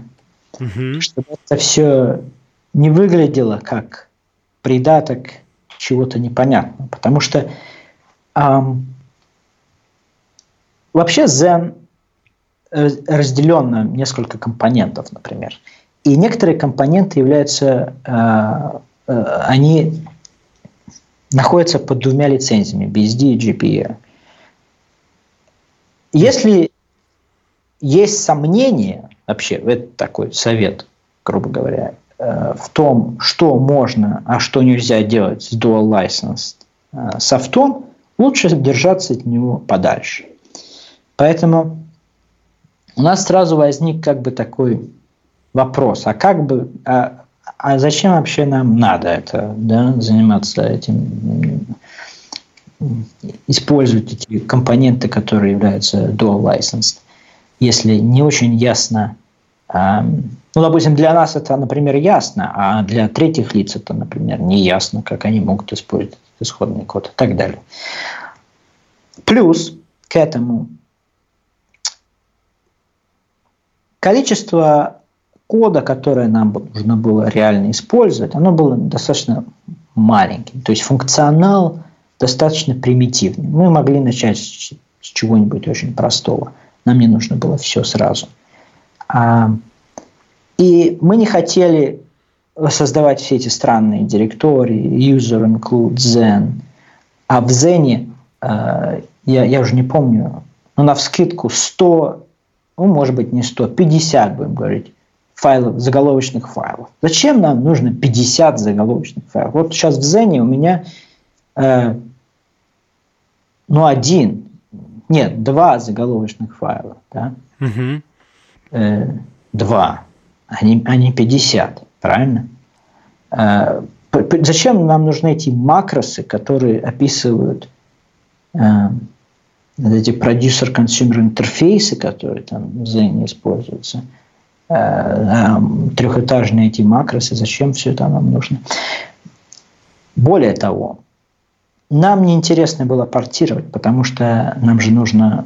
Это был реальный продукт, который мы хотели продавать, но мы продавали, в общем, в целом, недолго только. Поэтому нужно было иметь возможность фиксить баги. А если ты просто вслепую портируешь какую-то махину, типа там Zen или Hyper-V, несмотря реально в код, не разбираясь в том, ну, что... Ну да, конечно, вопрос делать. поддержки потом сможет баги, баги фиксить остро. просто невозможно. Баги фиксить в этом просто невозможно. И опять, у меня был вопрос, ну как ты думаешь, сколько времени тебе займет? Я сказал полгода. На меня посмотрели очень-очень-очень косо. Так. Но заняло это больше чем полгода. Ну, потому что на самом деле там мы смогли как бы разбить. Там нам не нужен был, например, дисковый драйвер. Я дисковый драйвер написал, написал сидя в поезде а, и закончил уже дома. Ну, там, правда, еще пара вечеров я провел над ним. Но, грубо говоря, грубо говоря, э, дисковый драйвер я написал э, дисковый драйвер я получил за бесплатно, потому что мы потратили э, много времени на, на именно на то, что мы, ну, я потратил много времени на то, что я изучил, да, mm-hmm. систему, написал все эти интерфейсы. Я сейчас знаю, что, например, некоторые вещи э, стоит э, переделать. Но это я знаю, потому что у меня есть этот опыт, правильно? Если бы у меня не было этого опыта, ну, я конечно, бы не конечно, да. Ну, поэтому, э, в общем, я смотрю на это исключительно положительно. И сейчас у нас э, один C-файл, который называется zen.c, да, который инициализирует все это, все это дело, все это действие, э, имплементирует. Да, вот еще какой момент. Я даже это, я доклад по этому поводу делал. И э, FreeBSD, э, Google, Sum, э, э, Google Summer of Code, угу. э, вот в этом Google Summer of Code. У них был проект портировать баз DMA из э, OpenBSD-шного порта Zen в FreeBSD-шный порт Zen. Даже они э, поняли, что это полезная вещь. Что это такое? Zen имплементирует э, достаточно такую рудиментарную э, IOMMU систему. То есть, грубо говоря, э, есть физически, ты выясняешь физический адрес страницы. Дальше, если ты хочешь дать доступ к этой странице, например, послать пакет, да, в, другой домен, например, в, в хост, в Зене хост называется домен 0, а, соответственно, э, guest называется домен U. Ну так вот, э, IOMU это просто таблица, которая связывает некий индекс в этой таблице с э, адресом э, виртуальной страницы. То есть мы берем а, виртуаль, адресом физической страницы. Угу. Если ты хочешь передать какие-то данные, у тебя есть буфер, у него есть виртуальный адрес, потому что он находится в виртуальном пространстве. Э, ты выясняешь его физический адрес, есть специальные, эм, специальные API для этого. Выясняешь физический адрес, и дальше ты должен этот физический адрес Э, записать в свободную ячейку этой самой э, таблицы, этих э, ячеек ограниченное количество, естественно. И дальше ты получаешь, соответственно, индекс, куда ты записал, и ты сообщаешь индекс э, в другой домен, угу. да, Tom Zero. И по этому индексу, поскольку домен знает, где все эти твои таблицы находятся, он выясняет, о чем идет речь. Такая система. Так вот, э, ну это, я как и говорил, это фактически такой некий рудиментарный IOMMU. А с IOMMU в BSD-системах э, поступает следующим образом. Они абстрагируют всю вот эту вот а, функциональность IMMU через API, разработанный в NetBSD, который называется BuzzDMA. И тогда, тогда получается, что у тебя есть... Вообще, для чего это было сделано? Для чего это э, было сделано? Для того, что а, в, какое-то время, там в 90-х, э, ну, может даже до этого, выпускались э, устройства, которые использовали одни и те же чипы, но для разных машин они э, выполнены были на разных шинах. То есть там стоял какой-то контроллер шины, да? Угу. И у тебя есть, допустим, сетевая карта с контроллером шин, там S-Bus для Spark, или у тебя есть контроллер э, такой же контроллер, но с э, контроллером шины там PCI для, для PC там, да? И вот, э, соответственно, изначально э, это были два разных драйвера, да? но, естественно, 90% кода в этих драйверах одни и те же, да? угу. За исключением вот функции работы с шиной. Да? И вот в какой-то момент времени, но, но а, а это 90% того же, но поскольку ты работаешь с шиной постоянно, у тебя нет возможности как бы построить какие-то нормальные абстракции. И каждый раз тебе эти абстракции нужно строить заново. Да? А в целях э, улучшения этого процесса был разработан интерфейс баз DMA, который абстрагирует тебе шину, наличие там или отсутствие IOMMU, наличие или отсутствие там, bounce буферов и так далее э, для конечного устройства. Ты пишешь один фактически драйвер устройства, да, который использует этот некий bus DMA API угу. и может, э, может делать DMA на любой шине э, в зависимости от того, какой attachment э, был совершен. То есть у тебя есть часть драйвера, у тебя есть, которые реализуют э, bus specific attachment, да, то есть ну, ну понятно, да, конечно. Шины. Вот. И, э, и я взял этот DMA, Bus DMA интерфейс и сделал вот, э, сделал эту абстракцию для вот этой вот таблицы. Поэтому у меня все сетевые и а, как это, дисковый драйвер, у меня просто как обычный дисковый драйвер OpenBSD выглядит, да, э, с обычными вызовами BusDMA. Любой программист может открыть этот драйвер, Э, понять, что тут происходит, да, как DMA выполнен, э, как выполняется DMA, э, операции и так далее, починить там и так далее. А вся абстракция, она где-то в этом самом находится в каком-то неком модуле в другом месте.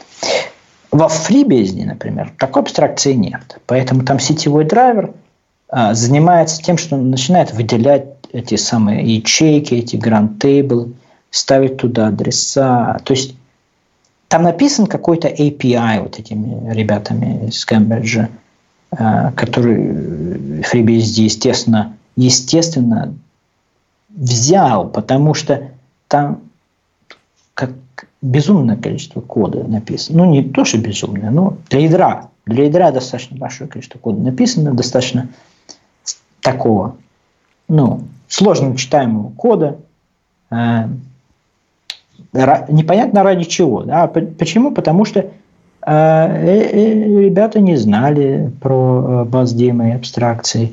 В Linux тоже есть так подобного рода абстракции, мне кажется. Э, почему они использовали те, ту инфраструктуру, не очень понятно. Но, короче говоря, э, стоит как бы использовать предыдущий BSD опыт. Вот, например, Практически все сетевые драйвера в BSD используют один и тот же паттерн, который был задан э, разработчиком FreeBSD Биллом, Биллом Полом э, в 90-е, в начале 2000-х годов. Он самолично написал очень большое количество сетевых драйверов, которые в принципе выглядели все как один, ну, грубо говоря. Да? Uh-huh, uh-huh. Поэтому их чинить в принципе очень просто, потому что ты знаешь, что ожидать. Да? Ты знаешь, что функция, которая э, вызывается там стеком для того, чтобы послать пакет, имеет префикс, э, суффикс start. Да? Ты знаешь, что функция, которая э, пакует пакет, э, связывает пакет с дескриптором на, на э, TX-ринге, называется, э, имеет суффикс incap, encapsulation. Uh-huh, Да? Ты знаешь, что у тебя там, допустим, э, функция приема пакета имеет суффикс rx и off. Ты знаешь, что у тебя функция работы там, отработки э, tx completion interrupt называется tx и off. Да? Ты знаешь, что функция, которая, собственно говоря, запуская, запускается собственно, interrupt handler, да, обработчик интеррапта имеет суффикс inter. То есть все очень просто и понятно. И и так э, не только с, с, наимен, э, с наименованием функций, э, структуру данных, организация э, э, э вот этих вот э, при, при, приемов передающих очередей и тому подобное. Э, и отходить от этой модели, что называется, не камильфо. Это э, быть самому себе злобным буратиной. То есть, ну да. Через, через, через некое, некоторое количество времени ты сам взглянешь и, и не очень поймешь, да, будешь, будешь готов себя сам, сам убить. Да, да, да, да, да. именно так. Именно так. Вот. Поэтому э, нужно, конечно, использовать. Или вот э, более еще правильный пример. Э, дисковые драйверы.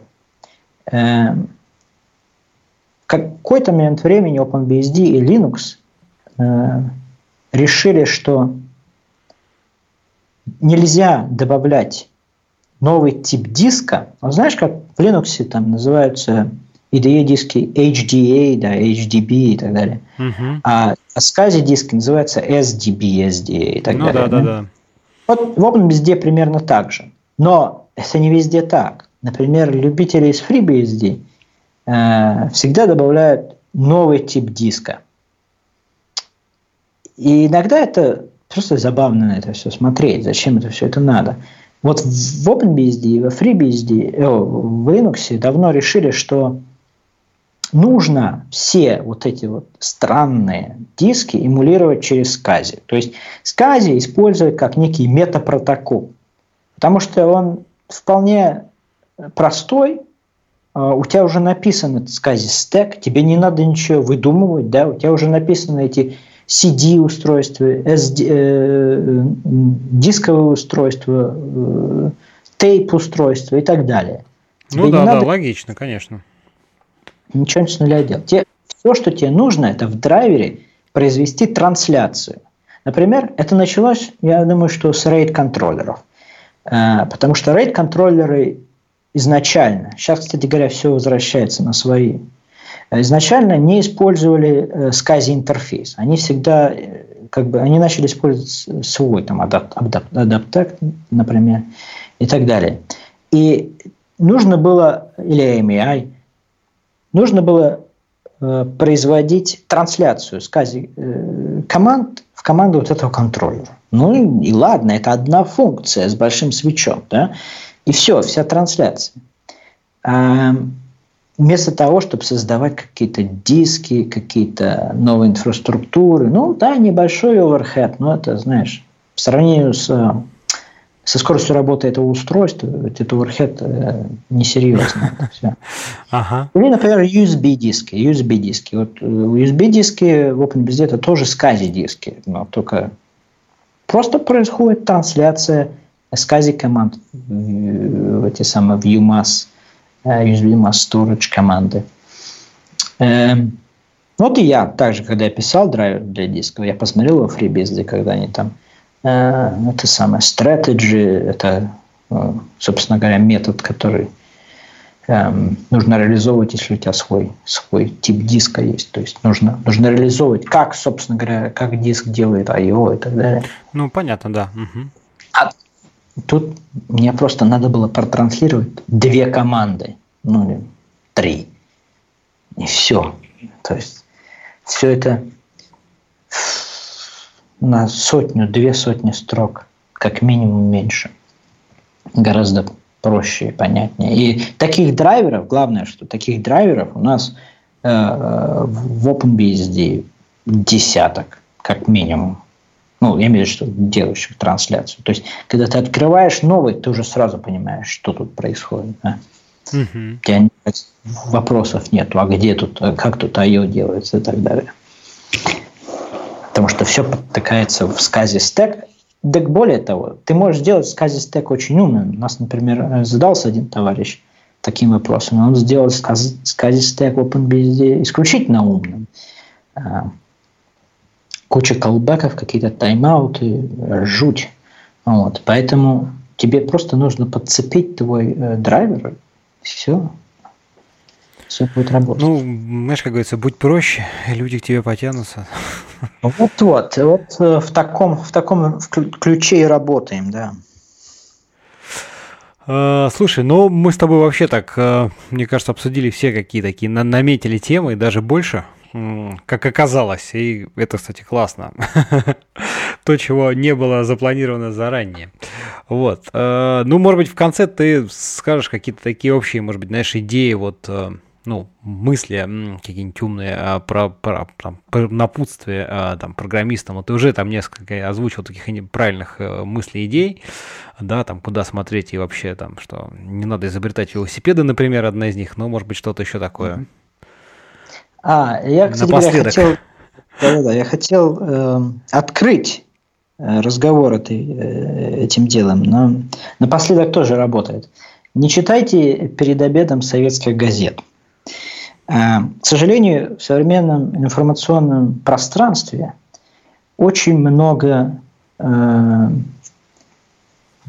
дезинформации, очень много не совсем корректной информации. А что такое не совсем корректная информация? Это ложная информация. Э, к сожалению, к большому сожалению, очень часто неправильная, некорректная информация происходит даже от тех, Э, кого вы считаете экспертами в определенной области. Проблема только в том, что э, они могут не являться непосредственно экспертами во всех смежных областях. Да? И э, часто люди, которые э, сделали очень много, э, знают очень много, пытаются комментировать те или иные вещи, в которых не совсем понимают. Или у них нет времени, чтобы изучить вопрос. Ну, естественно, не у всех у нас есть время на все. И поэтому э, часто можно слышать или читать э, вещи, которые вроде как бы должны быть правдой и принимаются за правду, но правдой не являются. Эм, я столкнулся с такой проблемой очень давно, и лучшим разрешением этой проблемы я всегда считаю, что нужно э, сформировать свое представление. Нужно самому искать э, источники, материалы, изучать их и э, пытаться, пытаться разобраться самим. Ну, мне кажется, хорошее такое завершение э, этого выпуска. Даже не, не буду э, сильно как-то там спорить или чем-то дополнять эту твое изречение. Миш, спасибо тебе большое, что наконец-то мы собрались и как вот мы долго, скажу честно, да, так сказать, планировали там, не получалось по разным причинам, но собрались и записали выпуск. Вот. А, было очень интересно послушать разные интересные штуки там по безопасности, потому что, я говорю, там для меня как там такого, по, по сути, прикладного, да, там разработчика, это вообще все очень э, незнакомо и было очень много чего интересного услышать. А, думаю, надеюсь, точнее, что нашим слушателям это тоже. Поэтому, друзья, если у вас есть какие-то замечания, комментарии, впечатления, предложения, не стесняйтесь, пишите, э, говорите, сообщайте. Это всегда очень э, важно и интересно услышать какую-то обратную, получить обратную связь. Вот. Так что приятного прослушивания. Миш, еще раз тебе спасибо. Спасибо. Успехов подкасту. Спасибо. Все, всем счастливо. Пока-пока. Пока.